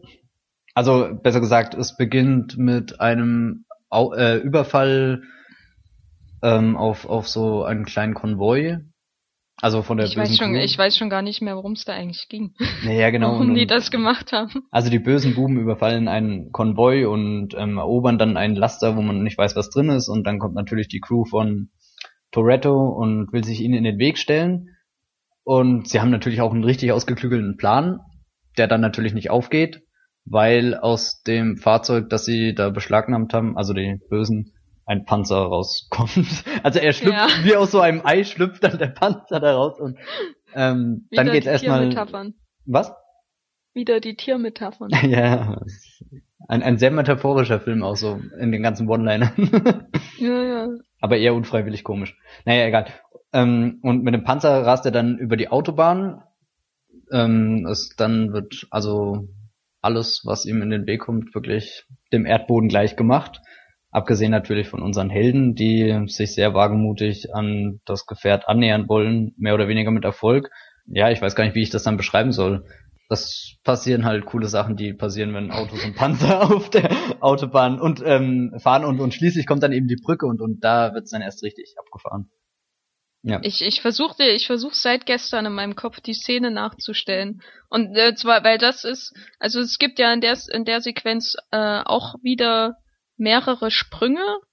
Ähm, ich weiß jetzt gar nicht mehr, wer das war, aber es gab einen super äh, geilen zweiten großen Sprung in dem Film. Äh, in da, der Sequenz und, und in dem Moment dachte ich dann, hm, war das jetzt der große Sprung von dem? Also das ist der, der, der Sprung, der auch in jedem Trailer zu sehen ist und, und eigentlich ja, genau. zu einem der, der, der Bilder, die für den Film stehen, mittlerweile gehört. War das Vin Diesel, der da gehopst ist? Nee, das war, das war ähm, Tyrese Gibson? Entweder er oder der andere, wie heißt er? Ähm, ja, also, auf jeden Fall dachte ich da in dem Moment, boah, ist das jetzt der Sprung? Aber äh, es kommt und noch dann, besser. Und dann, dann kam ja eigentlich für mich der, der Höhepunkt des Films. Ein bisschen vorzeitig, aber äh, und, und diese Szene versuche ich seit gestern in meinem Kopf nachzustellen, wie das, was da eigentlich genau passiert ist. Aber die Grundidee ist, dass äh, Michelle Rodriguez auf der einen Brücke ist, das sind zwei parallel verlaufende Autobahnbrücken, also beide Spuren quasi äh, Michelle Rodriguez da auf der einen auf dem Panzer, Luke Evans will sie loswerden und dreht dieses äh, äh, Panzerrohr-Dingens halt rum und Michelle Rodriguez denkt so, oh, er will mich loswerden. Verdammt. Und auf der anderen Seite ist, ist Vin Diesel irgendwie in, auf dem Auto, keine Ahnung, ist halt Vin Diesel. Und Michelle Rodriguez guckt ihn so an und ja, glaubst du, ich kann jetzt hier rüberspringen? Und, und wenn diese so, ne, ich glaube nicht, dass äh, äh, äh, muss halt funktionieren, ne, ja. so in der Art. Und und dann, ich weiß gar nicht mehr, wie das dann, was sie da machen. Auf jeden Fall endet es darin, dass sie, dass sie da rüberspringt und er springt ihr entgegen. Und fängt und sie dann auf? Fängt sie irgendwie auf. Es war, also ich kann es jetzt gar nicht mehr so richtig beschreiben, aber es war eine der besten Action-Szenen, die ich so in letzter Zeit, Action-Momente, sage sag ich mal eher, ist ja eigentlich nur ein sehr kleiner Moment, mhm. Gesehen habe, weil die so ehrlich übertrieben ist. Ja, und, und auch konsequent zu Ende gedacht. Also da, wo jeder Actionfilm sich dann zu ernst nehmen würde, sagt Justin Lin, scheiß drauf. Ja, ja. Ich meine, wann, wann hast du mal wieder eine Chance, sowas total Verrücktes zu machen, wenn nicht in Fast and Furious? Und äh, ich fand, also um nochmal auf diese Beziehung zwischen Letty und Dom einzugehen und warum das, warum Justin Lin so großartig darin ist, so Charaktermomente in Action-Szenen umzubauen, also zu, zu hineinfließen zu lassen, also dass, dass die Action-Szenen dann wirklich einen Payoff haben, weil man vorher die Charakterszenen haben, die ein bisschen kitschig sind, aber egal, es ist ein äh, Actionfilm. Äh, weil, weil die ganze Zeit äh, ist ja die Frage, kommen die beiden jetzt zusammen, weil auch bei dieser Liebesszene, die ich vorhin beschrieben habe, in den zwei Autos, äh, endet es ja daran, dass sie wegfährt und diese eine Szene, die völlig übertrieben ist und über die man wahrscheinlich noch jahrelang lachen wird äh, und staunen und wie, wie, wie sind die noch auf diese Idee gekommen, das so, so zu lösen? Die ist halt ein wunderbarer Charaktermoment, ein Symbol da, also Symbol dafür, dass die beiden zusammenkommen natürlich und von da auch, auch äh, zusammenbleiben. Und das klingt jetzt völlig übertrieben interpretiert, was ich sage, aber das macht, glaube ich, große Action-Szenen aus. Dass sie eine charakterliche Basis haben, so kitschig sie auch wirken mag. Und das ist das, was Fast and Furious 6, glaube ich, auch noch von Fast 5 äh, unterscheidet. Weshalb seine äh, die Action-Szenen in diesem Film noch viel besser sind und auch der, der Film selbst insgesamt ähm, befriedigender.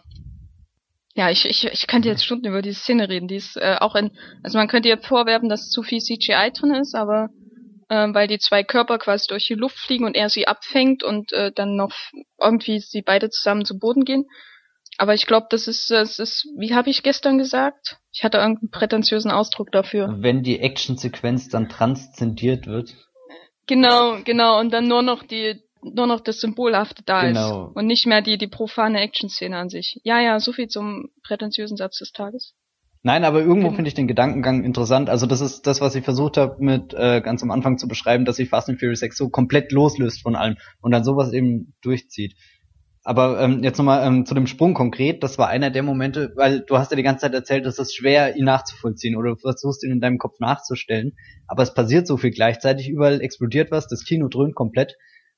Und in dem Moment dachte ich, wäre es ja richtig cool, wenn er jetzt noch irgendwie so eine Bullet Time einsetzen würde oder in Zeitlupe was ähm, oder mehr einfach zeigen würde, weil er hatte so tolle Sachen, die einfach viel zu schnell hintereinander passieren, dass sie teilweise gar nicht wirken können. Aber das finde ich schon okay. Ich bin froh, dass äh, Lin so wenig Zeitlupe einsetzt, bis hin zu gar keiner Zeitlupe. Ja, es sind. Weil das ist so, äh, das ist halt, du hast halt immer die Wahl, wie, wie äh, äh, inszenierst du dein Spektakel? Ja. So, also weil Actionfilme sind ja reines Spektakel. Natürlich. Und eine Zeitlupe ist die die Möglichkeit, das halt bis zum Erbrechen Exzess. auszudehnen. Und ich mag Zeitlupe, bin schließlich Johnny Toe Fan. äh, und das so zu zeigen, den, den Moment äh, in die Länge zu ziehen und damit auch die Dynamik des Films zu ändern. Oder man zeigt die, die, die, also die physikalischen Vorgänge quasi in einer, in einer ansatzweise realen Zeit. Hm. Und das ist das, was Lin macht und äh, was zum Beispiel auch, wenn ich jetzt zum Beispiel an die Schießerei in Heat denke in äh, Los Angeles, als die Bank ausrauben. Ja, ja. Ist alles in Realzeit äh, aber gedreht du willst und deswegen jetzt nicht Heat mit Fast Six vergleichen, oder? Nein, aber ich überlege jetzt nur an die großen Action-Szenen, die einem so ins Gedächtnis kommen. Da ist Heat immer ganz weit oben bei mir. Genau, und das sind immer verschiedene Möglichkeiten, Action zu zeigen. Du zeigst jetzt den Aspekt des Stillstands, wo du das Bild begaffst und den Vorgang begaffst, was jetzt in der Zeitlupe passiert, oder zeigst du die reale Zeit und die Standarbeit, die reale Standarbeit in einem realen Ablauf, also zumindest real. Weißt du, also das ja, ist natürlich in, immer geraffte in der filmischen Zeit, Realität eben. Also genau. so, so in etwa, dass du als Zuschauer nicht drüber nachdenkst, dass es unrealistisch gerade sein könnte. Also wenn du dich genau. damit abgefunden hast, dass es sowieso absurd ist. ich, ich hätte trotzdem gern eine Zeitlupe gehabt, gerade weil ich, jetzt kann ich endlich Speed Racer erwähnen. der mir sehr gut gefallen hat. Der dich einfach nicht loslässt. Du hast ja, ihn es jetzt jeden Tag erwähnt seit gestern. seit gestern. Und, und ich werde ihn morgen sicherlich nochmal erwähnen. Moment, ich schreibe mir gerade eine Notiz. Gut, Wie Speed Racer erwähnt. genau. Ja, ja, ja. Und Beim Burgeressen dann. Bei- Oh ja, wir können über Burger und Speed Racer. Oh, ja, das wird ein großer Tag morgen. Also und und bei Speed Racer benutzen sie ja ganz viele Bullet Times. Gut, das müssen sie auch, weil gerade die Serie, also Speed Racer von 60ern irgendwann oder 70ern, ist Keine ja eine dieser ersten ähm, Serien gewesen, die Bullet Time ganz gro im großen Stil eingesetzt hat und ähm, die Wachowskis haben sie ja dann schließlich auch in Hollywood mit Matrix etabliert und und Speed Racer ist dann so so die Vollendung dieses Ganzen, also wo sie ähm, ihre Inspiration aufgreifen und dann zeigen, wie man es mit technischen Mitteln atemberaubend darstellen kann. Und es, also es hätte nur eine sein müssen oder so, aber ich hätte dann doch gern einmal so einen kompletten Kameraschwenk gehabt und und wie du siehst, wie Paul Walker seinen Mund aufreißt und brüllt. Ja gut, ähm, das hätte Ja, ja, wahrscheinlich der schauspielerische Höhepunkt seiner Karriere. Ja, aber es wäre immerhin einer gewesen. also so einen Moment hätte ich ganz gerne gehabt. Aber diese, diese Zeitlupe-Momente hat er für die, äh, für die Tode oder knappen Rettungen aufgehoben. Also der, der Sprung zwischen den, äh, wo die beide auf sich, oder wo, wo er auf äh, äh, Letty zuspringt, das ist ja, glaube ich, in Zeitlupe teilweise. Aber auch zum Beispiel gegen Ende, wo äh, die, die Freundin von Sun Khan Mhm. poetisch Ja. im Dunkel verschwindet, was mir auch sehr gefallen hat. Also sie, das ist dann der Flugzeugsequenz am Ende Ja. äh, und sie, sie springt halt runter, um ihm das Leben zu, äh, oder fällt halt runter, um ihm das Leben zu retten. Und stirbt verschwindet einfach, anstatt ja, zu zeigen, wie, wie sie brutal auf der Rollbahn aufkommt und äh, sich das Genick bricht und in blutigen Matsch endet.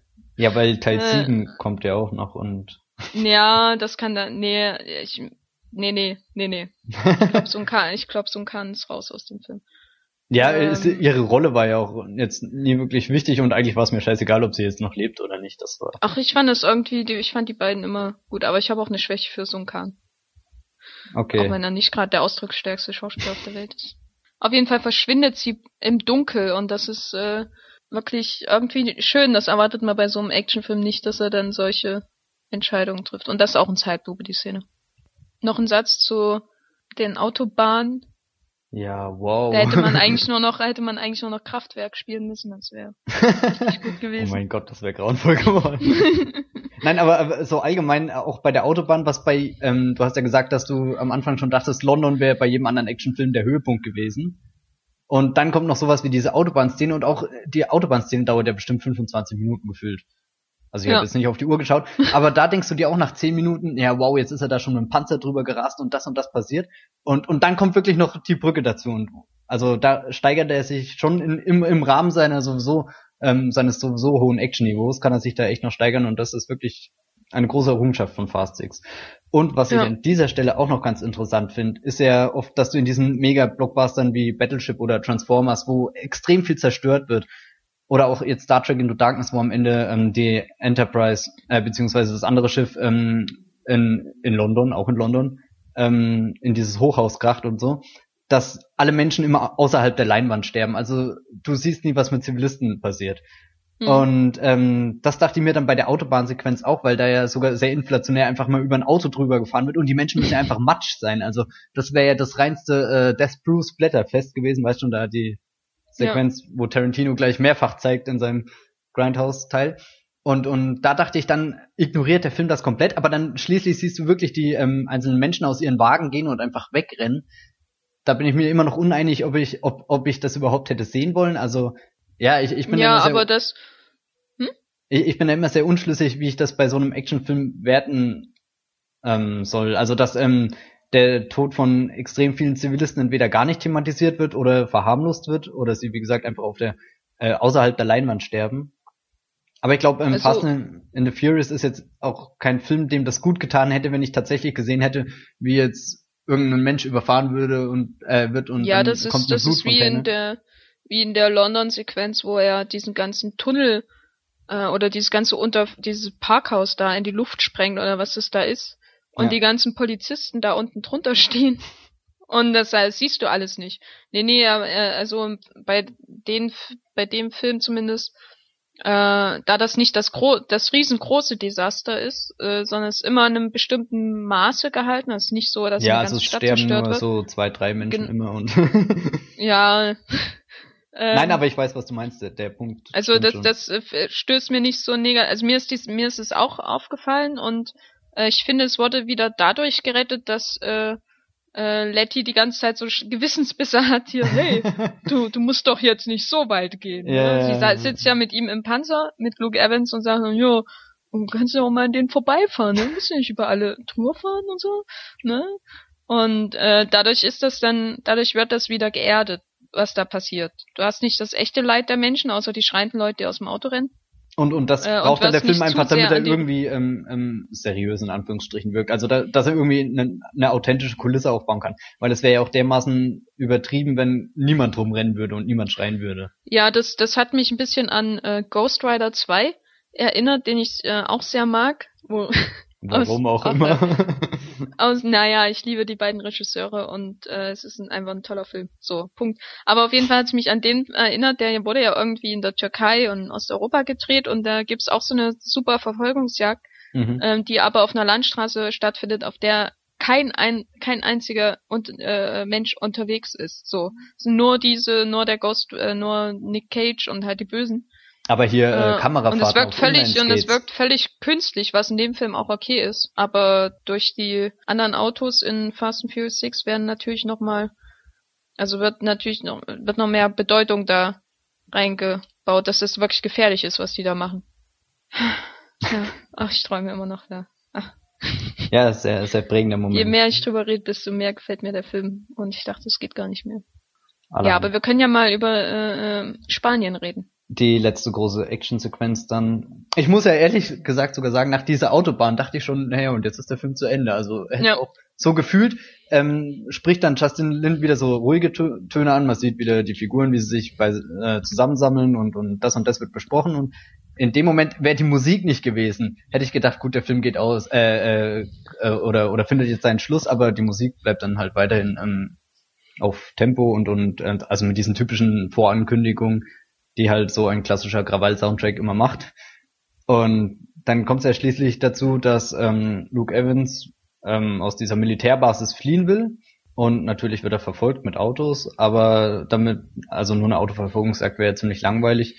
Und deswegen kommt dann ein riesengroßer Jumbo-Jet, irgendwas. Ich habe keine Ahnung, wie man das Ding bezeichnet. Ein, ein, Flugzeug. Ja, aber, aber also es ist ja nicht nur ein, ein Flugzeug. Ja, man sieht ein, es ja auch nie so genau. Es ein, ist ein ja Monstrum. Ja, ein, ein großes, äh, Mhm. wie sagt man, halt kein Passagierjet, sondern äh, halt so ein, na, für Container und so ein Kram halt. Ein Flugzeug. Genau, ein Flugzeug und, und das wird eben sehr aktiv mit in diese Actionsequenz eingebunden. Zum einen, dass es das Ziel von Luke Evans ist, ähm, in den Flieger reinzukommen und folglich wollen die anderen auch alle in den Flieger rein. Und das endet dann sogar so weit, dass sie sich mit äh, so Harpunen geschossen, nenne ich es jetzt einfach mal, Ja, ähm, in die äh, Flügel krallen und und dann ähm, zwischenzeitlich hebt der Flieger dann auch ab und die Autos äh, werden mitgezogen und äh, aber kann dann nicht starten und geht wieder runter und äh, das ist ein ein riesengroßes Spektakel und ähm, so viele Schauplätze gleichzeitig, die ähm, gezeigt werden. Also so, keine Ahnung, wie viele Autos da letzten Endes im Spiel sind, aber bestimmt fünf, ja. So ja, und, und, und dann hast du auch immer ähm, deine Gruppen, die natürlich thematisch ganz gut zusammenpassen. Also, dass äh, Dwayne The Rock Johnson und ähm, Vin Diesel immer zusammen, äh, äh, habe ich jetzt äh, Ding, ähm, äh, egal. Nein, äh, dummerweise so fahren sie zusammen, ja. dass man sich nicht mehr dran erinnert.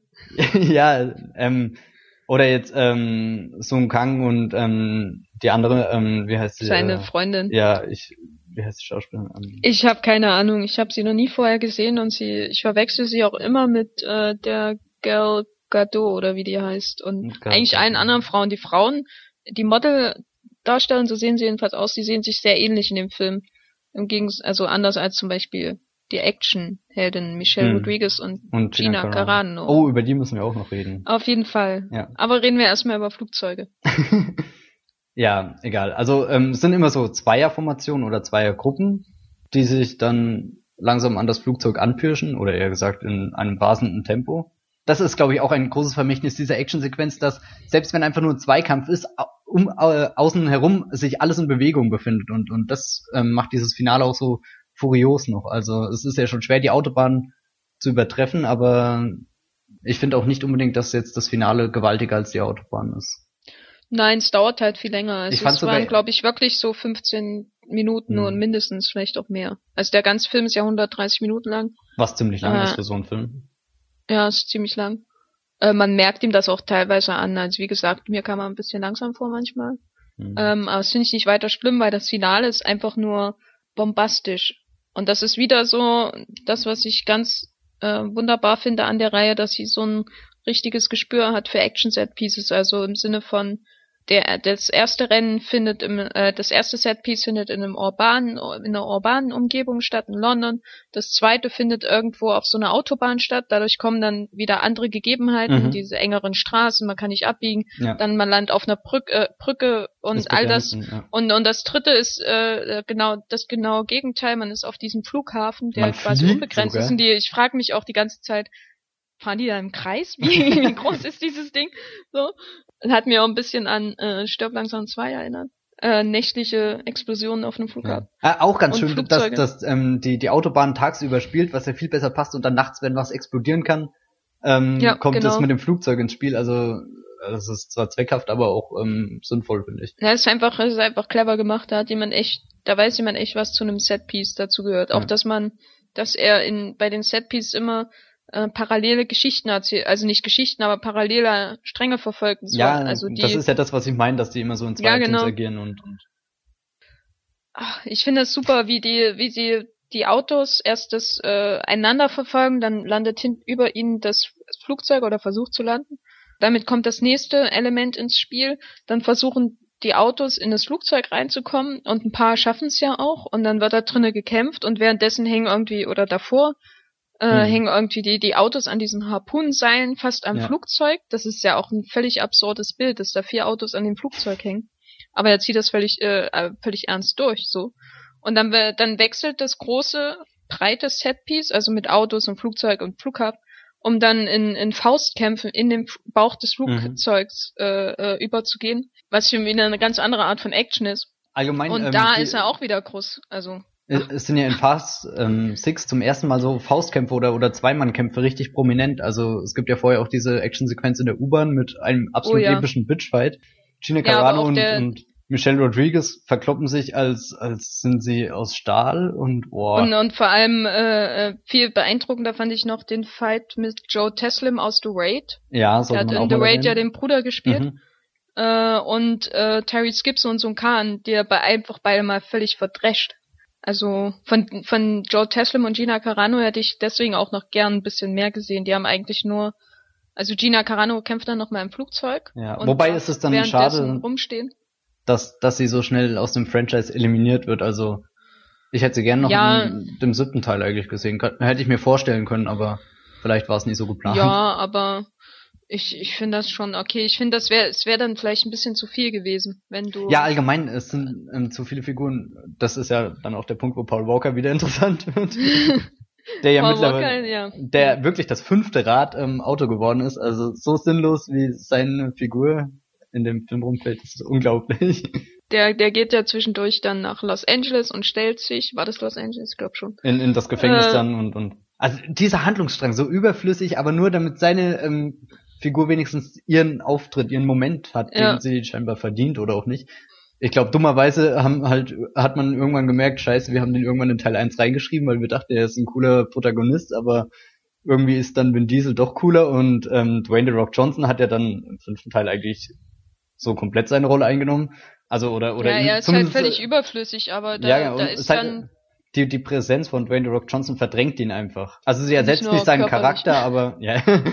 ähm, nimmt halt dann einfach die Screentime unter anderem auch ein.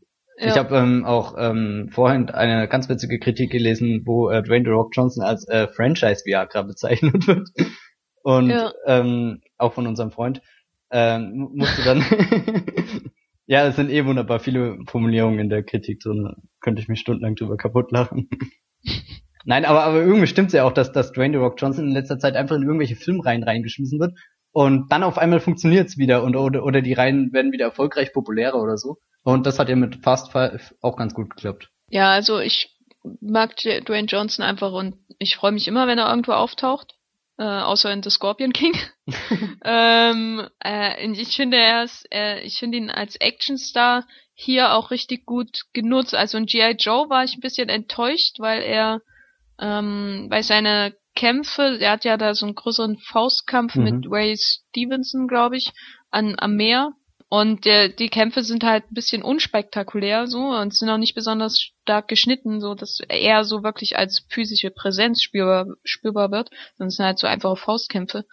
Und hier gerade in diesem Kampf äh, im Bauch des Flugzeuges merkt man halt wirklich seinen Wrestling-Background und der wird richtig gut genutzt. Also wie er da zusammen mit äh, Vin Diesel äh, so einige Wrestling-Moves äh, äh, an den Start bringt, um diesen äh, deutschen Riesen da niederzumachen, das ist schon sehr äh, sehenswert.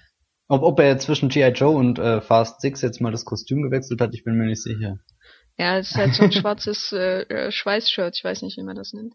Aber es ist, es äh, muss auch mehr als eng sein, damit alles zur Geltung kommt. Das ist schon ja, allein der erste ja. Moment, er steigt aus dem Auto aus und das war ja schon zum Schießen komisch. Es ist, ich finde es auch immer wieder lustig, einfach ihn neben Vin Diesel zu sehen. So, weil Vin Diesel in Einzelszenen wirkt Vin Diesel immer schon aufgepumpt so. Äh, ja. und mit seinem, mit seinem äh, Billardkugelkopf und so. Äh, und dann hat man Szenen, wo er neben The Rock steht und auf einmal wirkt er halt wie ein Kind. Hm. Äh, finde ich sehr schön. Ja, und das ist eben der Grund, warum Paul Walker eigentlich überflüssig ist und ich hasse ihn, also nicht hassen, dazu hat er zu wenig Eigenschaften als Schauspieler.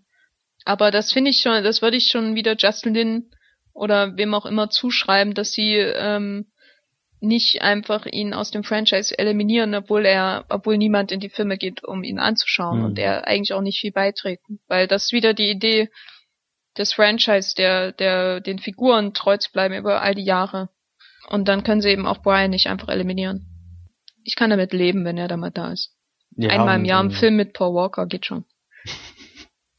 er, er macht ja sonst auch momentan eigentlich nicht sehr viel. Nee, ist auch gut so. So in etwa, ähm, ich glaube, er ist wirklich nur noch in dem Film, damit ähm, seine Karriere sich Karriere nennen darf. Sonst ohne Fast und Furious 5 wäre er wahrscheinlich schon komplett außer allem Munde gewesen und vielleicht gibt ihm ja der sechste Teil jetzt irgendeinen Push in Richtung, weiß nicht was, aber naja, nee, ich glaube eigentlich nicht. Ja, wenn man seine, Bio äh, seine Filmografie bei der IMDb durchgeht, bei der stehen IMDb? zwischen dem Fast and Furious, ja, äh, zwischen dem Fast and Furious Film irgendwie The Lazarus Project mhm. und Takers, den, der sagt mir sogar was. Ja, da kenne ich das Cover Ve und es sieht sehr abschreckend aus. 19, der oh, ja. nur auf Video. Der ist aber auch noch ganz jung jetzt, gell? Den habe ich neulich und, bei der IMDb nämlich eingepflegt. ah, okay. Äh, äh, und äh, Flags of Our Fathers 2006 ist der letzte Film außerhalb des Franchises, wo man sagen könnte, ja. Und ne? Flags of Our Fathers hat da, das wusste ich gerade eigentlich gar nicht, dass er da mitspielt. Da spielt er Hank Hansen. Ach ja, stimmt. Oh ja, jetzt genau, alles ergibt einen Sinn. ja, auf jeden Fall ist, ich finde es immer noch nett, dass er immer noch da ist. So, das gehört irgendwie auch dazu, dass man bei jedem Fast-Film fragt, warum ist er eigentlich noch da?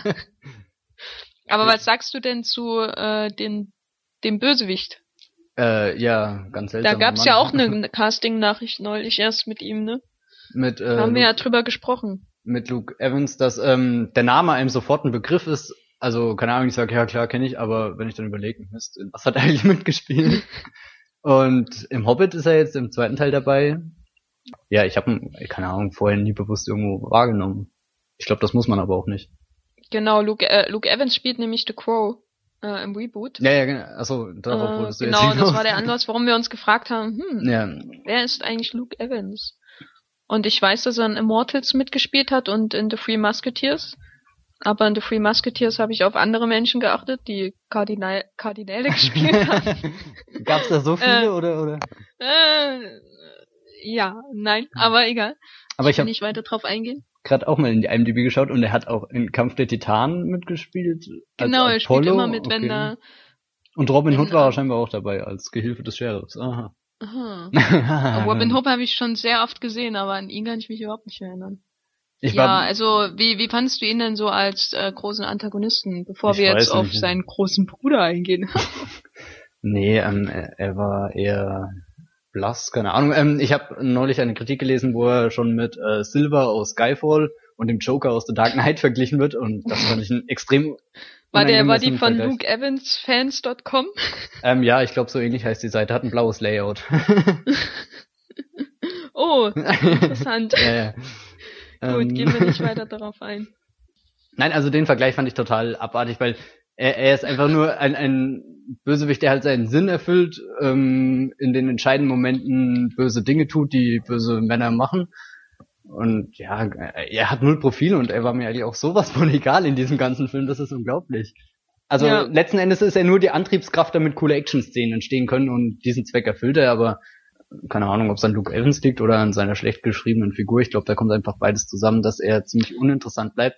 Und das allererste Mal, wo ich dann wirklich über ihn nachgedacht habe, war dann der Twist. Ich denke, jetzt können wir diesen Twist verraten.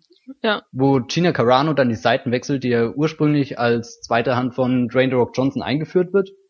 Und dann im letzten Akt des Films, das kommt auch sehr, sehr äh, plötzlich und, und total unvorbereitet. Aber ich war dann auch nicht überrascht, sondern habe mich gefragt, Moment, ist das gerade wirklich passiert oder habe ich gerade einfach eine Sekunde gepennt?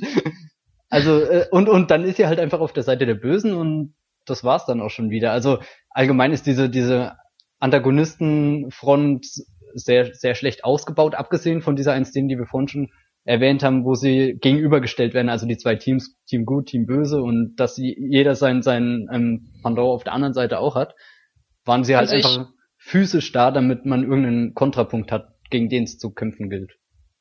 Also ich, ich hatte jetzt auch kein Problem damit, dass ich diese einzelnen äh, Henchmen von äh, Luke Evans nicht weiter kennenlerne. Vor allem war ich froh, dass der Deutsche nicht noch mehr reden darf.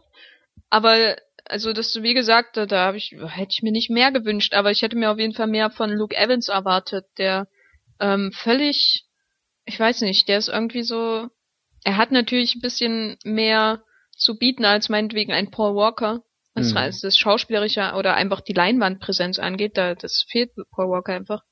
Also da, also ich weiß nicht, er ist halt völlig unironisch und äh, mit äh, quasi die un, also die am wenigsten unterhaltsame Figur in dem ganzen Film. Er darf auch nicht die peinlichen Tiermetaphern bringen, das dürfen nur die guten. Und ist deswegen eigentlich, er hat dafür, dass er schon relativ viele Dialogszenen hat, sowohl mit Michelle Rodriguez als auch mit äh, Vin Diesel, äh, bleibt er doch sehr lahm. Mhm. Also so seine Motive sind nicht klar, er macht es halt, weil er es machen kann offenbar, und weil sein großer Bruder ja. Und jetzt hätte ich gern diese Musik, die bei Arrested Development immer kommt, wenn wenn wenn der wenn der wenn der äh, ähm, Bruder von äh, also der Onkel immer äh, zu Buster sagt hier ja wie dein Vater und, und dann der Zoom in sein Gesicht und und Freeze genau aber wie dem auch sei äh, diese Musik muss man sich jetzt einfach vorstellen jedes Mal wenn ich das Wort Bruder Bruder erwähne wir erwähnen dann später genau, auch noch, wer der Bruder ist, oder? Lektionen erhält von seinem Bruder, aber ja, es ist, äh, es ist ein völlig langweiliger Bösewicht und das ist doch schade. Also hm. ich weiß jetzt gar nicht mehr, wie der Bösewicht im sechs, äh, im fünften Teil war, um ehrlich zu sein. Vielleicht ist das auch die große Schwäche der Serie, dass sie schwache Bösewicht hatte, aber das wird sich ja dann im siebten Teil ändern. Oh, ja, auf alle Fälle. Ich dachte auch anfangs, als Joe Taslim, äh, oder Taslim, wie spricht man ihn aus? Taslim? Taslim, ähm, gecastet wurde, dass er einen viel prominenteren Part hat. Letzten Endes hat er ja auch nur seine 10 Minuten Fame in diesem Film. Und aber das waren schon beeindruckende. Ja, ja, die waren ähm, klar cool, aber irgendwie dachte ich, The Raid, Wahnsinnsfilm und jetzt wird er so gehypt und jetzt muss er unbedingt in Fast and Furious 6 eine riesengroße Rolle einnehmen und dafür kam er mir dann fast überraschend wenig vor, aber naja, damit kann man leben. Also ich fand äh, ihn ja wirklich auch äh, unter, ja, er war ein bisschen unter Wert verkauft, aber er hatte seine große Szene und bei, bei Gina Carano war ich schon ein bisschen trauriger, dass sie ähm, so abgefertigt wurde. Andererseits ist sie jetzt auch nicht gerade die Königin der Dialogszenen und in dem ganzen großen Ensemble, das der Film hat, muss, müssen halt Opfer gebracht werden. Und ich glaube, der hat, der Film hatte so viel Action zu bieten, dass man selbst eine ja verschwendete Carano in, in mhm. ja in Kauf nehmen kann dafür. Also und ihre Szene mit, also alle, ich finde es schon, das ist auch so ein Moment, den ich toll finde irgendwie. Der ist so simpel und man nimmt das so als Zuschauer gar nicht wahr, glaube ich, wenn man nicht drauf achtet. Ähm, aber das, was auch so einen guten Actionfilm ausmacht, und zwar, dass die, er sie hat ja zwei Kampfszenen mit äh, Michelle Rodriguez. Mhm. Die erste ist die angesprochen in der U-Bahn, die zweite ist dann im Flugzeug. Und in der ersten, in der U-Bahn, äh, denken wir alle noch, Michelle Rodriguez ist irgendwie eine böse Bitch. Und Ja. Gina Carano gehört zu The Rock, das heißt, sie ist gut. Und man fiebert irgendwie mit Carano äh, mit, die ja am Ende dann niedergeschlagen wird und zurückbleibt und Michelle Rodriguez kommt, entkommt. Und das ist ein schöner Fight. Das ist jetzt nicht so spektakulär wie das, was in Haywire zu sehen ist zum Beispiel. Und dann halt quasi ein Film später, also am Ende des Films, gibt's diese Szene im Flugzeug, Mhm. ähm, wo die Rollen verdreht sind. Also wir mittlerweile fiebern wir mit Letty, also Michelle Rodriguez mit. Gina Carano ist die böse Bitch. Und äh, ich finde, ich finde, das sind so Kleinigkeiten, die einen Film abrunden, die ihn irgendwie, also gerade bei einem Actionfilm ist es wichtig, wenn er schon nicht so wirklich viel Handlung hat, dass er so in seinen Momenten des Spektakels, die ja das Zentrum bilden, dass er in denen auch durchdacht ist, auch in der Konstellation der Figuren und so. Und das sind so kleine Momente, wo ich denke, dass das da da packt das einfach, da zeigt sich einfach die die Stärke der Reihe, zumindest unter Lin. Und da Wobei ist er auch einfach, ja, ich finde das trotzdem ziemlich grob arrangiert. Also nie schön vorbereitet, sondern es kommt halt doch alles sehr, naja, vorgesetzt oder so. Also die, diese kleinen Momente, wo du jetzt meinst, die jetzt abrunden oder so, äh, ich empfand es nicht so als Abrundung, sondern eher als, als fast schon wie ein Fremdkörper, das mir aber dann in dem Moment ziemlich egal war. Aber sie sind halt da und erfüllen ihren Zweck, aber hm, aber warum nicht. als Fremdkörper? Es ist ja die die Kämpfe Nee, sind ähm, ja Fre- eingebunden Ja, ähm, Fremdkörper war jetzt blöd. Ähm, ich wollte das grob, also dass sie, ähm, also äh, Justin Lin hat nicht sehr viel, ja, er, er hat Feingefühl, was Dynamik und so angeht in diesen Actionsequenzen, aber sobald er dann kurz auf die zwischenmenschliche Ebene wechselt, habe ich manchmal das Gefühl gehabt, irgendwie es ist unbeholfen gewesen. Jetzt nicht direkt ja, in den Action-Sequenzen, wenn jetzt so sowas zwischen Letty und äh, äh, wie heißt Gina Caranos Figur, egal, ähm, passiert, sondern wenn er sich außerhalb der äh, Action-Szenarien befindet und dann sein Drehbuchautor gesagt hat, jetzt musst du aber auch mal äh, deine Figuren reden lassen. Ja, Und- na, das ist ja was anderes. Also ich würde jetzt diese zwei Kampfszenen zwischen äh, Michelle Rodriguez und Gina Carano nicht in, in, in keiner Weise irgendwie als charakterisierend bezeichnen, Mhm. sondern es sind einfach so Momente, in denen der Film einfach zeigt, also es, es wird gezeigt, dass er durchdacht ist, einfach in der Konstellation seiner Action-Szenen und dass so eine Rahmung entsteht. Das ist das, was die, also das merkt der Zuschauer nicht, aber das ähm, rundet das Paket ab. ja. und, so. und dass er ähm, sich bewusst ist, welche Figuren er hat. Genau. Also und dass das er die ist nicht wahllos aufeinander bringt, das Genau. äh, finde ich jetzt sehr gut, ja. also selbst wenn Paul Walker sehr bemüht immer in den Vordergrund gebracht wird, ähm, funktioniert es bei, bei seinen ganzen Co-Stars ganz natürlich, dass jeder von ihnen sogar mehrmals ihr, äh, äh, eine wichtige Rolle spielen oder zumindest ihren Part erfüllen können. Und das ist ja oft bei Actionfilmen so, dass du deinen einen Helden hast. Oder bei Stirb langsam 5 fand ich das ziemlich bitter, als John McClane auf einmal zum Sidekick geworden ist und ich dachte mir, was ist da passiert? Oh, ja. Also wo, wo überhaupt kein, ähm, keine ausgleichende Kraft herrscht, die, ähm, und Stirb langsam 5 waren ja jetzt wirklich nur eine Handvoll der Hauptfiguren, während du in äh, Fast and Furious 6 ja fast schon eine Überzahl an wichtigen Menschen hast. Ja, die Charaktermomente, aber wie du schon gesagt hast, die waren schon ein bisschen unbeholfen, aber das finde ich jetzt auch, ich weiß nicht, das ist halt ein Actionfilm, da erwarte ich keine Subtilität.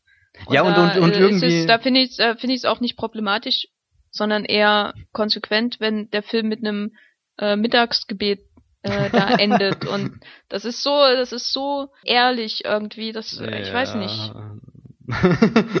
Ich, fand- ich fand die Szene auch äh, sehr schön am Ende. ja, ich ha- hatte überlegt, wie der fünfte Teil endet ja mit einem Off-Kommentar, glaube ich, oder? Ich habe keine Ahnung, wie der Ich endet. bin mir ich aber auch nicht sicher. gesehen. Nee, egal. Ja.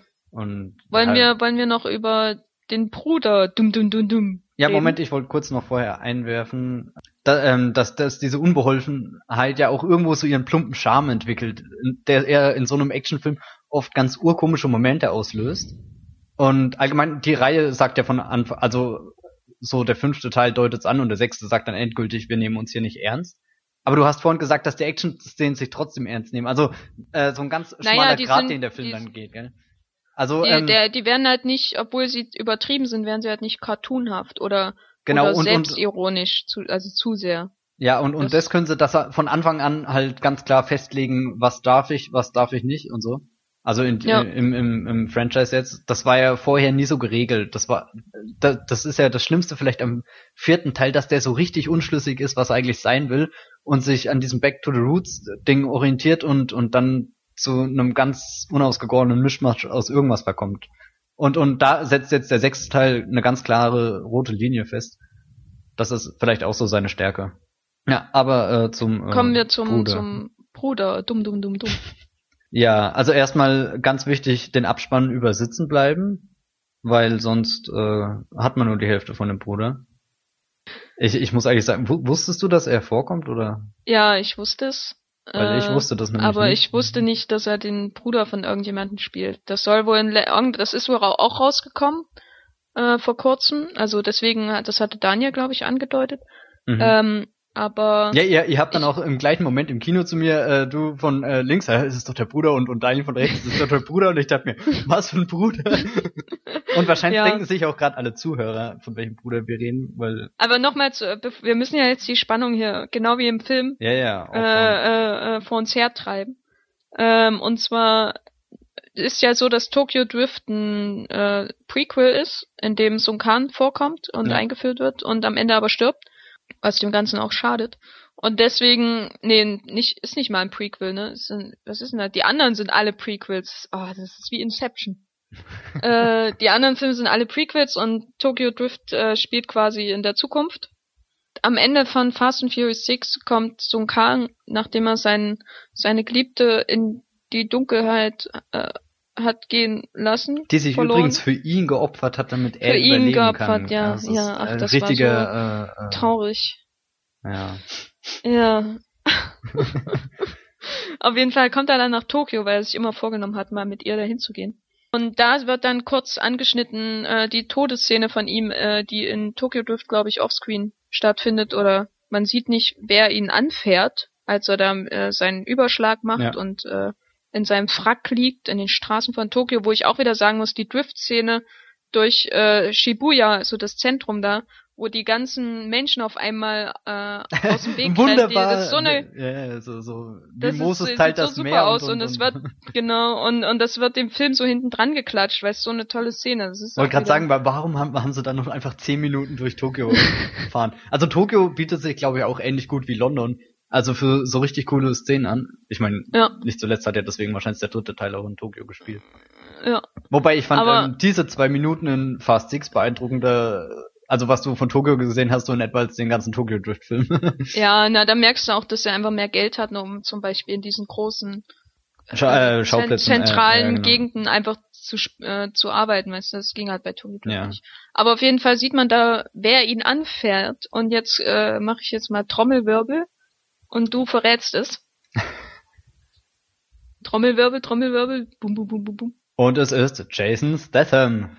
Yay! Und damit hat die, damit hat der Film schon, ach ich weiß nicht, das ist irgendwie perfekt. Äh, Da, dadurch wird die Fast and Furious Reihe jetzt zur Meta-Action-Reihe, weil äh, Vin Diesel vereint ist, Jason Statham und Dwayne The Rock Johnson, was ja gerade so die angesagtesten Action-Heroes ihrer Generation sind. Ja. Kann man schon sagen. Und in dem Moment dachte ich mir dann auch, naja, und wer will jetzt noch Expendables 3 eigentlich sehen, wenn wir doch eine coole Reihe haben, die mit, mit lebendigen Leuten, ja genau, die, die, die, das frei, gleiche eigentlich auch kann. freistehend äh, gehen können und keinen Rollstuhl brauchen. Und Ja, also so, so irgendwie nimmt Fast and Furious, ähm, also ist schon fast so auf dem Schritt wie, ähm, äh, oder, oder nimmt ähm, Expendables was vorweg, weil ich meine, was wollten wir dann in 30 Jahren machen? Dann können wir nur den Cast aus Fast and Furious wieder in einen neuen Film stecken. Wenn ja, in, langsam, in Fast and Furious 23 dann. oh je, so weit kommt's. ja, würde ich äh, Universal zutrauen, dass sie das machen. Ich meine, der siebte ist ja jetzt schon so fest wie in Stein gemeißelt. Ja, ne, Ähm, vor allem wenn du, also ich habe mir ja die Wikipedia-Seite hier aufgemacht, Oh, äh, ja, wegen äh, Vorbereitung. Und Ja, da und- und sind im Recherche und so, Inhaltsverzeichnis schon drin Fast 7, Fast 8 und Fast 9. oha. Und, und steht da schon Ja. Regie, weil Regie übernimmt er, das ist ja auch, ähm, also, oder ich weiß nicht, da zweifle ich gerade dran, weil ähm, der Saw-Regisseur ähm, James Wan soll ja jetzt den äh, Ja, ja, das siebten Teil er. inszenieren. Ja, das Genau. finde ich ein bisschen schade, dass äh, Justin Lin abspringt, aber ich verstehe es auch, weil der ist jetzt seit Ja, seit Tokyo 2006 hat er Drift, ja. nichts anderes eigentlich mehr gemacht, als Autos aufeinander gefahren. Äh, Ja. Und ich bin gespannt, wie er in der Rest, im, im Rest, also ob er wieder Indie-Filme auch mal dreht, wie, damit hat er ja angefangen, Hm. ähm, die sich so mit äh, Asian Americans befasst haben. Oder ob er jetzt äh, völlig, also nur noch Blockbuster dreht. Ja, ich meine, eigentlich stehen ihm gespannt. ja jetzt, also spätestens ich, nach Fast and Furious 6 alle Türen offen. Also ich denke Ja. schon, dass das einer der Blockbuster wird. Er war ja auch für Highlander im Gespräch, bin ich froh, dass es nicht macht. Naja. Ich glaube, das ist auch zu klein für ihn. Zu- Ja, ich, und, und ähm, ich glaube, er ist besser in der Jetztzeit angesiedelt, also wenn er ähm, Ja. Aber ja, James Wan hat ja schon einen Actionfilm gedreht mit Death Sentence mit Kevin Bacon, aber den habe ich nicht gesehen. ich auch Der nicht. soll aber ganz äh, von den Action-Szenen ganz gut sein. Hab ich gehört. Naja, das lässt ja schon mal drauf hoffen, dass Fast and Furious 7 irgendwie an, anschließen kann. Ja, es wird schwer, da, da, da noch was draufzusetzen, sage ich mal. Oh. Aber Jason Statham hilft immer. Also ähm, ich denke, wir können als Fazit machen, wir freuen uns auf alle Fälle auf einen nächsten Teil, was ja eigentlich ganz seltsam ist. Also Vor wir allem, freuen uns auf Teil bei- bei 7. Nummer- Ja, das ist, wenn man schon bei Nummer 6 ist und so und sich immer noch auf den nächsten Teil freut, das ist schon sehr. Ja gut, aber wir haben uns halt auch nie davor wirklich auf irgendeinen gefreut. Ja, So in etwa Fast kommt Fu- jetzt, Furious 6 Hm? ist jetzt der, der erste Film überhaupt aus dem Franchise. Und ich würde es nicht mal als Vorfreude bezeichnen. Einfach nur ein richtig cooler Actionfilm. der sechste. Ja. Ja. ja Also nein, ich für mein, mich ähm, ist schon, ja. Ja, erzähl. Äh, nee, ich möchte dich ja nicht in deinem Gedankengang Ach so, unterbrechen. nein. Ich habe den eh gerade schon wieder verloren durch äh, unser Missverständnis gerade eben. Das ist die Ekstase. Ja. Äh, und der, der äh, qualmverbrannte Reifen, der hier immer noch irgendwie mein, unser, unsere Hirne benebelt. Ja, dadurch, dass du Ähm. immer hinten am Auspuff mit der Kamera dran klebst, ist das echt gefährlich. Ja, das ist schon ungesund, aber auch schön. Wie dem auch sei, äh, jetzt habe ich meinen Faden auch verloren. aber äh, ja, also ich, äh, also bei mir ist er jetzt schon mal in der Top 10 des Jahres, die ich so in meinem Kopf führe. Es kann sein, dass er noch rausrutscht, aber der ist, äh, ist mein Lieblingsteil der Reihe. Also um ein, sogar den fünften Teil für dich übertroffen. Ja, ja. Okay, so krass weit würde ich nicht gehen. Also ich will, glaube ich, weder in meine Top 10 des Jahres bisher tun, aber ich weiß gerade auch gar nicht, was ich da so drin habe. Aber ich mochte ihn ähnlich sehr wie den fünften Teil und das ist schon eigentlich ziemlich gut. Ich weiß nicht, wollen wir kurz ein Fast and Furious Ranking machen? Das würdest du jetzt anbieten, dass du Ach, ich habe keine, ja, mach mal, ich habe keine Ahnung. auf den zwei vorderen Plätzen, wie gesagt, Fast 6 und Fast 5.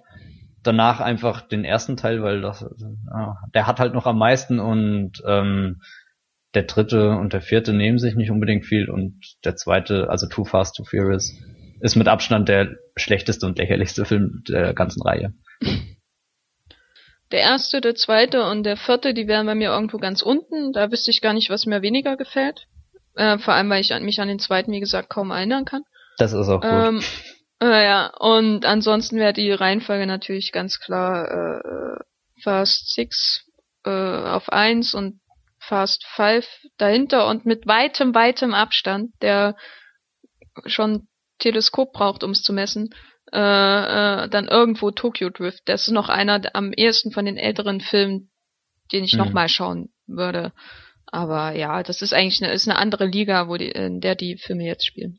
Ich, ich finde den Gedanken gerade so witzig. Angenommen, wir hätten den Podcast vor, glaube zwei Jahren oder so aufgenommen und wir hätten kein gutes Wort über irgendeinen Fast and Furious Film erwähnt und, und jetzt reden wir hier schon von besten Filmen und so weiter.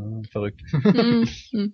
Nein, aber, Ja. es ist ja ein, ein schönes Beispiel, dass das Hollywood-Kino sich auch manchmal nach mehreren Anläufen selbst noch findet. Ja, hoffen wir, dass es irgendwann auch äh, mit Star Wars, äh, Star Trek äh, passiert. Ja, und, und Star Wars Episode 7 muss ja jetzt auch noch. ja, aber egal. Ich Darüber haben wir das letzte Mal schon. drauf drängen, dass wir weitermachen. Ja, wie sind wir in der Zeit? Oh mein Gott. Wir sind schon wieder lang, aber Aber ähm, ihr Zuhörer da draußen, ich bin stolz auf euch, wenn ihr es so weit geschafft habt. ja, vor allem äh, werden wir uns jetzt jedes Mal vornehmen, kürzer zu sein und das nicht machen. Ja, also ähm, wollen wir damit Fast Six ähm, beenden, beerdigen? Ja, ja, schaut ihn euch an, ist mein Fazit. Ja, also auf alle Fälle ein cooler Sommerblockbuster und man sollte mittlerweile wissen, auf was man sich da einlässt. Ja, was haben wir die letzte Woche oder so am Wochenende gemacht? Ich bin ja am ich weiß Montag, nicht, was wir am Wochenende gemacht ja, haben. ja, am, am, am Montag musste ich schockierend feststellen, welchen Film hast du eigentlich am Wochenende geschaut? Das war so viel Zeit und du hast keinen einzigen Film geschaut, bis mir dann eingefallen ist, dass wir den ganzen Sonntag äh, beim sozialen äh, äh, Arrested Development schauen verbracht haben. Ja, wir haben einen sogenannten Bananaton gemacht, also einen Arrested Development Marathon und äh, wer nicht weiß, was Arrested Development mit Bananen zu tun hat, sollte jetzt zu Amazon gehen oder irgendeinem anderen Händler seines Vertrauens und die Staffeln bestellen. Sofort, jetzt. Und jetzt, ein, jetzt. ein Päckchen Bananen. Und äh, ja, Frozen Bananas. Ja, und wir haben, äh, ich glaube, 28 Folgen geschaut, ungefähr, von 53 insgesamt. Genau, weil, also stecken jetzt äh, irgendwo ja, so in der Hälfte der zweiten Staffel. Weil ja am übernächsten Sonntag, also am 26. Mai, die dritte Staffel Vier- online geht, was So. wir, vierte, vierte, Staffel, vierte, vierte, Staffel. vierte, vierte. ja, äh, zum ersten Mal seit sechs Jahren neue Folgen von Arrested Development. Und wir haben uns jetzt vorgenommen, das einfach Arrested Development in jeder einzelnen Podcast-Episode zu erwähnen. Also schon nur um, um diese ähm, Serie, die, die ihr gebürtige äh, Geltung zu verschaffen und, und euch zu motivieren, sie euch auch anzuschauen. Genau, Ja. und der zweite Teil unseres Bananatons äh, ist dann am Sonntag. Mal Ja. schauen, wie wir das überleben. Also wir waren schon fast so weit und haben überlegt, ob wir unseren Wollmilchcast ähm, in Bananacast umnennen, aber da ist die Konkurrenz schon zu groß und wir, wir Ja. machen ja hier einen äh, SEO-optimierten Podcast und da ist es sehr wichtig, einen prägnanten Eigennamen zu haben. Ja, Wollmilch, was auch sehr oft gesucht wird. Ja, ja, also ähm, ich habe vorhin bei Google Trends geschaut, da ist Wollmilch noch vor äh, Bananacast. Aber es ist sehr beides gut. ähm, sehr gering, also. So, so eine Suchanfrage im Jahr. ja, aber immerhin, also der View, der macht's aus. Genau, also schaut Arrested Development, wenn er es noch nicht getan hat. Äh, Genau, also wir machen das jetzt auch am, am diesen Sonntag wieder weiter. Und Vielleicht können wir ja dann beim nächsten Mal, wenn wir bis dahin noch nicht die neuen Folgen gesehen haben, ein Fazit ziehen, so über die ersten drei Staffeln. wie toll die Serie ist und wir werden die einfach weiter hypen Ja. bis zum geht nicht mehr. Und vielleicht Genau. reden wir dann sogar über die vierte Staffel ganz brandaktuell und, und können euch erzählen, was Netflix da großartiges gemacht hat. So, äh, So. apropos äh, Netflix, habe ich heute auch gehört, dass möglicherweise Netflix eine Star Trek-Serie in Angriff nimmt, oder ist Äh, das schon oh wieder... Gott. Ich weiß nicht. keine ich hab das, Ahnung. Ich habe vorhin Ich hab da davon nur kurz die Schlagzeile gehört. gesehen. Egal. ähm, vergessen wir das. Ja. ja. Ähm, Fände ich aber, ne, wobei bei genauerem Nachdenken, solange Bad Robert und äh, J.J. Abrams nicht beteiligt sind, würde ich mir das wahrscheinlich anschauen. Ja. Mach mal mit Film Nächster weiter. Punkt. Genau, ähm, wir haben also nicht nur Arrested Development geschaut, unter der Woche war dann Zeit für den einen oder anderen Film. Und ich hatte mir am äh, dann, ja tatsächlich, ich habe am Samstag sogar doch noch einen Film geschaut. Ich war im Kino in Stoker, den du ja auch schon gesehen hattest, wahrscheinlich auf dem äh, Fantasy Filmfest Nights oder oder. Ja. Genau, da kam der ja schon vor ein paar Monaten. Ähm, ja, wie hat er dir gefallen? Ich fand ihn gut. ich versuche jetzt irgendwie es kurz zu halten. Ja, ja, ja. Nee, ähm, äh, vielleicht zwei, drei Sätze. ja, also ich bin äh, kein großer Fan von Park Chan-wook, ähm, aber ich mochte zuletzt Durst äh, zumindest wieder. Also er, also eine Weile lang hatte ich ihn richtig satt, vor allem wegen äh, Sympathy for Lady Vengeance. Oder heißt er einfach Lady Vengeance bei uns? Einfach nur Lady. Ja, der Sympathy ähm, ist der. Äh, ursprünglich hieß er Sympathy for Lady Vengeance, genau. Und äh, hatte ihn satt und dann habe ich Durst gesehen und irgendwie wieder lieb gewonnen in seiner ähm, Selbstverliebtheit. Und äh, Sto Stoker habe ich das Drehbuch gelesen vor ein paar, vor einem Jahr ungefähr, vor zwei Jahren glaube ich. Nee, vor einem Jahr. Vor zwei Jahren? Egal. Ähm, habe ich das Drehbuch gelesen, weil das auf der Blacklist war und von Wentworth Miller unter einem Pseudonym geschrieben wurde, von Wentworth Miller aus Prison Break.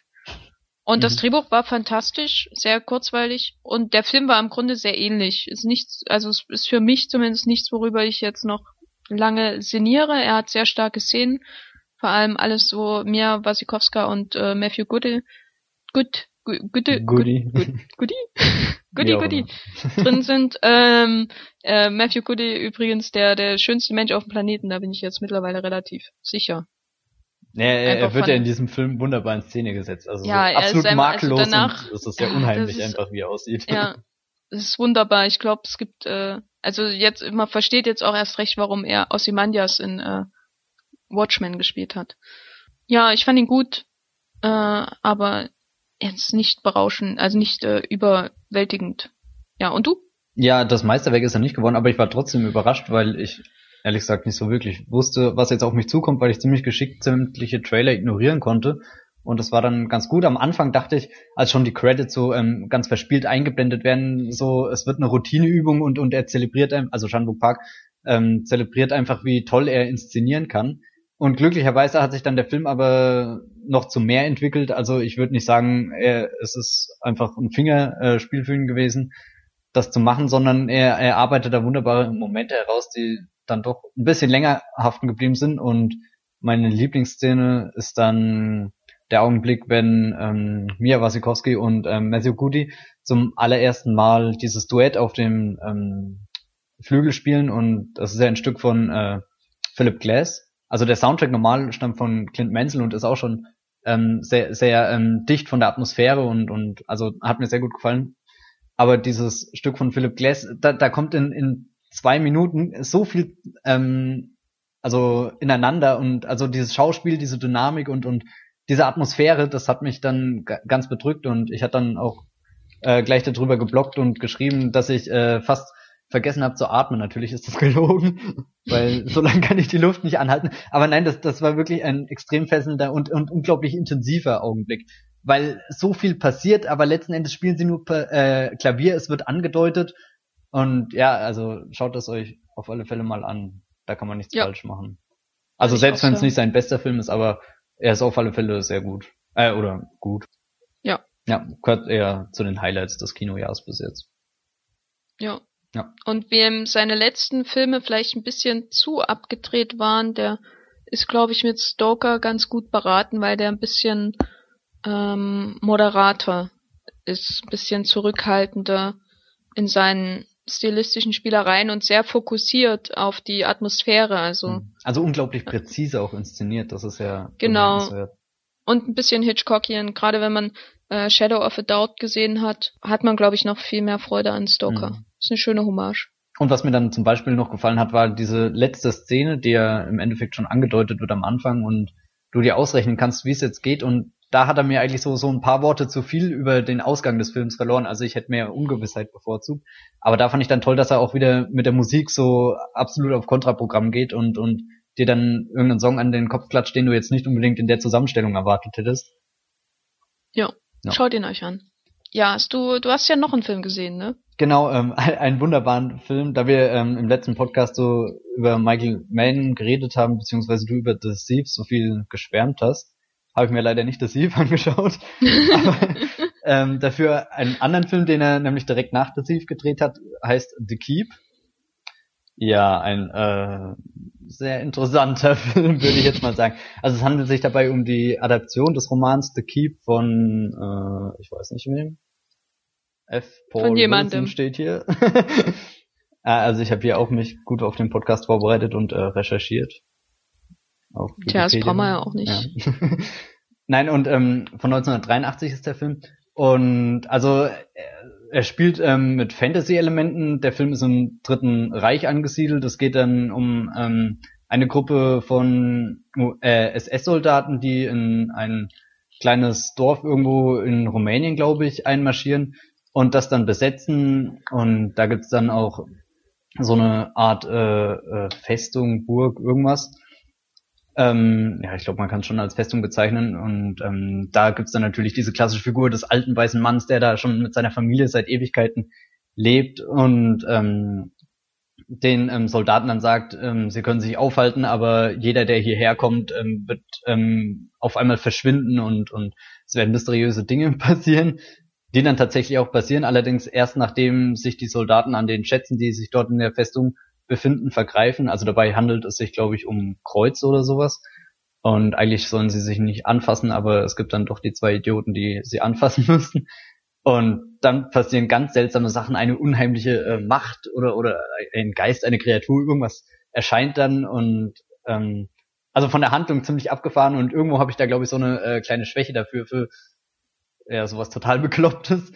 Ich weiß auch nicht, wie ob, ob, ob mir der Film jetzt gefallen hat oder nicht. Auf alle Fälle ähm, gefällt er dadurch, dass ähm, man schon deutlich erkennen kann, dass hier Michael Mann die Regie übernommen hat. Ich habe zwar später gelesen, dass scheinbar er und das Studium, äh, Studium, Studio sich nicht ganz einig über den Ausgang des Films waren und, und Michael Mann, na, seine Vision war dann doch etwas spezieller, aber also so die üblichen Geschichten, die man über solche Filme hört. Aber trotzdem arbeitet er viel mit diesen typischen ähm, Michael Mann-Einstellungen, die zwar noch nicht so ausgefeilt sind wie dann später in Collateral oder Heat, den wir ja vorhin schon erwähnt hatten, aber es macht einfach Spaß, da zuzuschauen, wie er sich in diesem absolut absurden Szenario austobt und, und da ganz tolle Sachen macht, auch ähm, mit so handgemachten Effekten, die teilweise an Ghostbusters erinnern, wenn Nebel kommt und, und auch ähm, diese, dieses, äh, diese Kreatur, die dann erscheint, ist auch sagenhaft inszeniert und dazu kommt dann ein ähm, wunderbarer 80er Jahre Synthesizer-Score, der nicht ganz so penetrant ist wie äh, bei Manhunter, also das Dann gucke ich mir mal an. ja, also Manhunter habe ich sehr mit mir gekämpft, das zu ertragen, weil da war es ein bisschen too much. Aber gerade bei ähm, ähm, The Keep, ja, oh, der heißt ja sogar auf Deutsch die unheimliche Macht. Oh, jetzt macht alles Sinn. Hm. Ja, ja, und, und bei The Keep ähm, passt halt also alles auf diesem schmalen Grad so zusammen an grausamen Dingen, die gemixt werden und dann entsteht ein, ein Fantasy-Trash, der ja mich doch irgendwie unterhalten hat. Auch wenn ich sagen muss, ähm, dass vielleicht so der moralische Kontext des Films total verdreht ist und eigentlich denkt man über sowas am besten gar nicht nach, sonst hat man, glaube ich, sehr viele Probleme mit dem Film. Aber auf alle Fälle sehr interessant, da zu schauen, was Michael Mann gemacht hat, bevor er berühmt wurde. Ja, oder, oder Steve ja. war schon sein Durchbruch, denke ich, oder? Na, Fief war kein kommerzieller Erfolg, glaube ich. Ja, aber, aber künstlerisch wertvoll, so wie ich das Ja, na, der ist, äh, da, der wirkt, da wirkt er schon völlig im, äh, im, im Vollbesitz seiner Kräfte, so als hätte er, das ist ja, glaube ich, sein erster Spielfilm, vorher hat er TV-Filme gedreht und trotzdem mhm. hat man das Gefühl, dass er nie was anderes gemacht hat. Mhm. Also, ähm, jetzt The Keep, ähm, ich würde es nicht als seinen Höhepunkt seiner inszenatorischen Karriere bezeichnen, aber man merkt auf alle Fälle, dass er, dass er da klare Vorstellungen hat und das macht einfach Spaß, dazu zu schauen, wie er diese Vorstellung auslebt. Das ist schon fast so fetischistisch irgendwie. ja, so viel Gut, zu mir, was ich, ich geschaut habe. vorgemerkt. Ah, das ist, sehr vorbildlich. Was hast du denn ähm, noch zu bieten? Was ich zu bieten habe? An einem ähm, gesehenen Film. Ja, also ich habe auch äh, paar Filme gesehen, äh, vor allem für den Film Noir-Tag bei Moviepilot, der am Dienstag war. Der erfolgreichste Ich sage jetzt einfach mal Dienstag, weil mhm. das äh, wird den Hörern dann, wird die Hörer dann bestimmt sowieso verwirren, weil der Podcast geht ja an einem ganz anderen Tag online. Ach, ja, Ach egal. Stimmt. Naja, es war am Dienstag, also vorgestern. Ähm, genau. Und dafür habe ich ganz viele Filme gesehen, zum Beispiel The Long Goodbye von Robert Altman und Hard Eight von äh, Paul Thomas Anderson, sein erster Spielfilm. Der Aber der, der mich von allen am meisten beeindruckt hat, und ich will jetzt gar nicht über die anderen reden, weil sonst hören wir hier nie auf, ja, ja. Ähm, war Body Heat von Lawrence Kasdan aus dem Jahr 1981, ein Jahr vor Heat gedreht, äh, vor Thief gedreht. Genau. Das ist ein ganz klassischer Film noir, der glaube ich, mit an der Welle von Erotik-Thrillern in den 80er Jahren äh, schuld war, die dann in äh, ihrem Höhepunkt, glaube ich, also so, was die Erotik angeht, aber auch den Trash-Charakter des Ganzen, äh, in äh, Basic Instinct dann feierte. Mhm. Und Body Heat, da spielen William Hurt und Kathleen Turner die Hauptrollen. Der ist aber auch sonst äh, hervorragend besetzt mit Ed, äh, Richard Crenner, äh, und Ted Danson, den ich noch nie, glaube ich, so jung und lebendig gesehen habe. und äh, sogar Mickey Rourke, ganz junger Mann, als ganz junger Mann in der Nebenrolle, auch sehr schön. Und äh, Body Heat ist äh, ja eine ganz klassische Geschichte, ein bisschen wie Double Indemnity. Ähm, ein Anwalt äh, ja verfällt einer äh, reichen Frau, äh, Ehefrau äh, in Miami, wo es die ganze Zeit super heiß ist und alle schwitzen und äh, der Dunst zieht äh, auf und überall Nebel und ach. Ist ja, das nicht dann sehr inflationär so so eingebunden oder? Nein, der Film schafft es ja zu steigern. Das ist also man, aber dazu komme ich gleich noch. Äh, auf jeden Fall verfällt er der Frau und äh, früher oder später plotten sie natürlich den äh, Tod des Ehemanns äh, und das gelingt auch aber dann geht's erst richtig los. Das ist eine ganz klassische Noir-Geschichte. Und Kathleen Turner ist auch eine richtige femme fatale. Äh, Auch wenn man manchmal, auch wenn man die ganze Zeit so zweifelt, ob sie gut oder böse ist, ist sie doch die ganze Zeit super mysteriös und äh, auch extrem erotisch überhaupt. Also der Film hat zwar Sexszenen, äh, die jetzt nicht besonders ja offen, also es wird eigentlich schon viel, also man sieht die beiden äh, nackt, aber es ist nicht so dieses Basic Basic Instinct mäßige, wo man dann gefühlte zehn Minuten lang äh, Michael äh, Douglas nur, und, und nur Gehüpfe, Stone, äh, genau, Gehüpfe auf dem Bett und auf dem Schrank und auf dem Küchentisch und was weiß ich. Also es ist auch nicht wie The Postman Always Rings Twice von äh, Bob Raffleson Mhm. oder so. Ähm, es ist zwar sind zwar ist zwar viel nackte Haut zu sehen, aber der Sex ist eigentlich untergeordnet. Es geht eher um dass sie beide zusammen nackt sind und Also wird die, die, die Darstellung, die also ja, ist na, dann vor so, allem auch so diese was Anziehungskraft. Voyeuristisches, oder? Nö, das da da da gibt der Film sich gar keine Blöße, der ist einfach da, der tut nicht mal so, als würde er sich da verstecken und zugucken, sondern äh, er Also er lebt hängt das sich mit, halt, äh, er hängt sich richtig rein in die Anziehungskraft zwischen den beiden und die ist von Anfang an spürbar. Deswegen versteht man auch, warum William Hurt Hurts Figur äh, das macht, was sie macht. Diese, diese, also ist nicht mal, ich würde es nicht mal als Liebe bezeichnen, was da passiert. Es ist einfach körperliche Anziehung und die kommen halt nicht voneinander los und Body Es ist ist Passion, einfach, ist es Passion. es ist sowas von Passion. oh. Nur mit besseren Sets und besseren Inszenierungen, besseren Schauspielern. Alles eigentlich, alles ist Und einen besser. besseren Regisseur, Lawrence Kasdan. Ja, den hätte ich jetzt nie so über De Palma gestellt. Der hat schon einige gute Filme in den 80er gemacht und er hat The Empire Strikes Back geschrieben. Wollte gerade sagen, ähm, da- das ist so einer der Gründe, warum ich ihn überhaupt kenne. Nee, der hatte, der hat schon ein paar gute Filme gemacht. Body Heat war sein erster und danach hat er The Big Chill gemacht, auch ein hervorragender Film mit Kevin Klein und Jeff Goldblum. Mhm. Sehr gut, mit einem wunderbaren Einsatz von Rolling Stones, äh, You Can't Always Get What You Want. Oh, wie heißt der Film, muss ich mir vormerken. The Big Chill, der große Ah, Frust. The Picture. Sehr trauriger Film. Also als ich den zum ersten Mal gesehen habe in meiner Jeff Goldblum Phase, Mhm. äh, war ich doch sehr betroffen. Nein, aber ich glaube, dass jeder wieder- Film mit You Can't Always Get What You Want großartig Ja. ist. Also, Und ja, der, genau, und dann hat er noch Silverado gemacht und aha. French Aber, Kiss. ah, ja, wollte gerade sagen, French Kiss mit Mac Ryan und, und, Genau, und dann hat er aber irgendeinen Dreamcatcher gemacht und ich glaube, seitdem hat er keinen, äh, hat er, also Dreamcatcher mit Morgan Freeman, das ist so ein, naja, der war Legendärer 2002, Film. 2003 oder sowas, gell. ja, Das ist dann einer dieser Aber- Filme, die es ins ähm, Pro 7 20.15 Uhr Freitagabendsprogramm geschafft haben und wirklich jedes Vierteljahr kommen. Und auf jeden Fall, äh, Body Heat ist ein, also wirklich ein völlig unironischer Film noir mit einer wunderbaren Farbgestaltung, sehr äh, saftigen Neonfarben.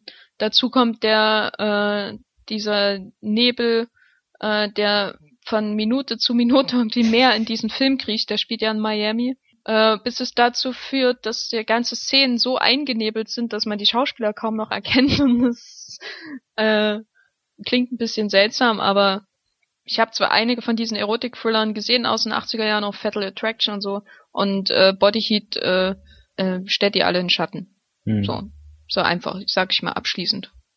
Genau, weil dann habe ich nämlich noch Rollerball gesehen von John McTiernan.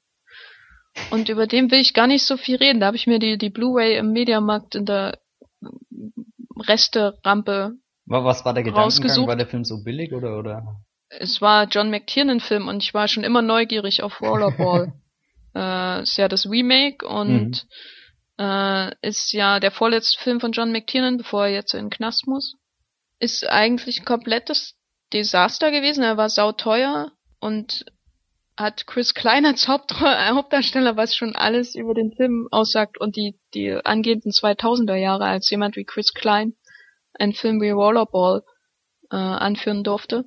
Chris Klein ist ja im Grunde der, der Keanu Reeves für Menschen mit noch weniger Geschmack. Also Keanu Reeves für Arme. Ja, das ist, äh, es ist unglaublich, dass jemand noch Keanu Reeves äh, unterbieten kann in Sachen, ja, mimischer Aktivität, sag ich's mal so. Du, du meinst Und ähm, Betonung. Streik, mimischem Streik. Ja. Ja, und äh, Rollerball ist, wenn man den heute schaut, versteht man auch, warum der so gefloppt ist und warum ihn niemand mag, offenbar. Aber der, das ist schon ein faszinierendes Stück Kino mit äh, wunderbarem Einsatz von Lensflares übrigens. Also jetzt Das- äh, ironisch gemeint oder ernsthaft? Nee, wirklich, nee, Okay. wirklich sehr, sehr gut. Also eingesetzte Lensflares. Also wenn man Also das will, gibt's auch, also das sollte man vielleicht mal hervorheben. ja, also ich, ich finde den Film auch gut irgendwie. Ich weiß nicht warum. Äh, er endet viel zu schnell und die Charaktere werden äh, nicht mal irgendwie skizziert, die werden nur mal so angestupst und der ganze Film besteht nur aus äh, völlig lächerlichen voll, da ist der völlig lächerlichen Idee, dass äh, Roller, Leute auf Roller Skates irgendwie Bälle irgendwo reinwerfen und die ganze Welt da voll drauf abgeht. Ja, er nutzt das, um ein bisschen Mediensatire zu machen, wie das Original auch, ist aber nicht so hart.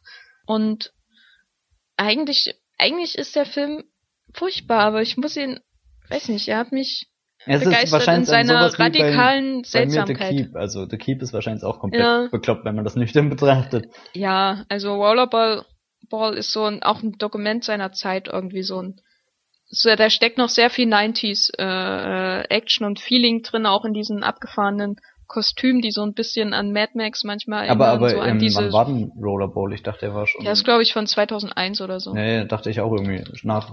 Ja, ja, aber 2000. der äh, 2002 genau, aber er, er fühlt sich halt echt an wie so ein 90er Jahre Film Mhm. oder 80er Und, aber aber eher unabsichtlich, also oder Nee, ich glaube, das hat auch mit dem Actionverständnis von John McTiernan zu tun. ja gut, der stammt Und- ja eindeutig und das aus eben- zwei anderen Jahrzehnten.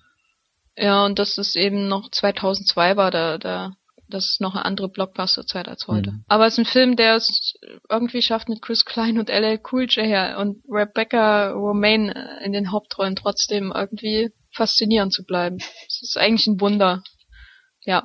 Den würde ich auch empfehlen, aber eher so als Kuriosität und um zu sehen, wie, wie, ein- also was für ein äh, hervorragender Actionregisseur John McTiernan ist und warum es so traurig ist, dass er seit Basic keinen Film mehr gemacht hat. So viel Ich habe dazu. gerade eben die äh, Handlung von The Big Chill nochmal durchgelesen, weil irgendwie sagt er mir doch was und ich habe den Film tatsächlich schon gesehen. Gott, ist das jetzt peinlich. Aber den Titel hatte ich eben nicht mehr im Kopf und weil wir es gerade eben von You Can't Always Get What You Want hatten, in dem kam auch äh, Ding vor äh, äh, Procol Harum mit äh, Whiter Shade of Pale und Oh. das heißt, das muss der beste Film sein. Ich muss den unbedingt nochmal schauen. und damit können wir, damit haben wir schon wieder die, den Bogen zu Oblivion gespannt. Ja, also Oblivion, nein, also Procol Harum und, und A Wider Shade of Pale, das, das wertet wirklich alles auf. Und, und wenn dann noch You Can't Always Get What You Want dabei ist, das ist ja. krass, dass ich mich nicht mehr so gut an den Film erinnere. Aber, ja, es gibt immer was zu entdecken. Damit, ähm, Damit sind wir doch eigentlich durch, oder? genau, also wir haben unsere Zuhörer jetzt auch schon sehr lange unterhalten oder ihre Aufmerksamkeit strapaziert. Je nach wir reden- Interpretation. ja, ähm, ich suche gerade die Zeit, wo ist die Zeit? Oh Gott, ja, viel zu lang, ich Ja. traue mich gar nicht zu sagen. Aber wir können ja noch mal darauf hinweisen, dass äh, The Fast, äh, äh, Fast and Furious 6 äh, Demnächst oder im Kino anläuft. hätte heißen sollen, Fast Fi äh, Six, Fast Six, ja. Fast Six am 23. Mai in den deutschen Kinos startet. Und die anderen Filme sind die alle auf DVD zu haben, über die wir geredet haben. Ähm, ich denk's mal. Also Body Heat gibt's auf jeden Fall auf DVD und Also Rollerball auf Blu-ray im Mediamarkt eures Vertrauens in der Krabbelkiste. Und da habe ich nämlich auch Vengeance auf Blu-ray gekauft, einfach aus Mitleid. Der lag da nämlich auch drin. Äh, Vengeance von Johnny Toe. Und für Aus 5 Mitleid, Euro. der ist doch gar nicht so schlecht, also bitte. Ja, aber der lag da zwischen all diesen Ach so. äh, äh, ja, ja, Playboy, und- ja, okay. äh, Playboy Bunny Blu-rays und ähnlichem. Und da lag Vengeance drin und ich habe das gesehen und ich dachte, nee, Na, das kannst echt du nicht weh. da lassen. Und ich habe den zwar schon auf DVD, aber ich gehe jetzt auf jeden Fall nicht mehr so schnell, oder ist nicht mal im Mediamarkt, es war Saturn. Ich gehe jetzt auf jeden Fall nicht mehr so schnell in Saturn, sonst kaufe ich mir jedes Mal Vengeance. Vengeance. Ja. ja, ich würde es machen. Genau, schaut euch äh, Fast and Furious an, die anderen Filme gibt's auf DVD. Man und, muss nur tief äh, genug Schaut euch auf jeden Fall. Arrested Development an, sonst entgeht Ja. euch was. Also noch habt ihr Zeit, den ganzen Bananaton auch nachzuholen. Also es ist möglich, das an einem Wochenende rein theoretisch durchzubringen. Wir haben es live Ja. getestet. ja, und man, man kann unglaublich viel lachen. Ja, also es ist nicht so, dass wir uns da in dunkle Kammern einsperren und so tun, als hätten wir kein soziales Leben, weil ich glaube, es ist fast schon ein sozialer äh, Event, gemeinsam mit anderen Menschen über lustige Dinge zu lachen. Und, und mit ganz viel äh, Orangina, die nach Blutorange schmeckt. Ganzen Kasten haben wir leer gemacht.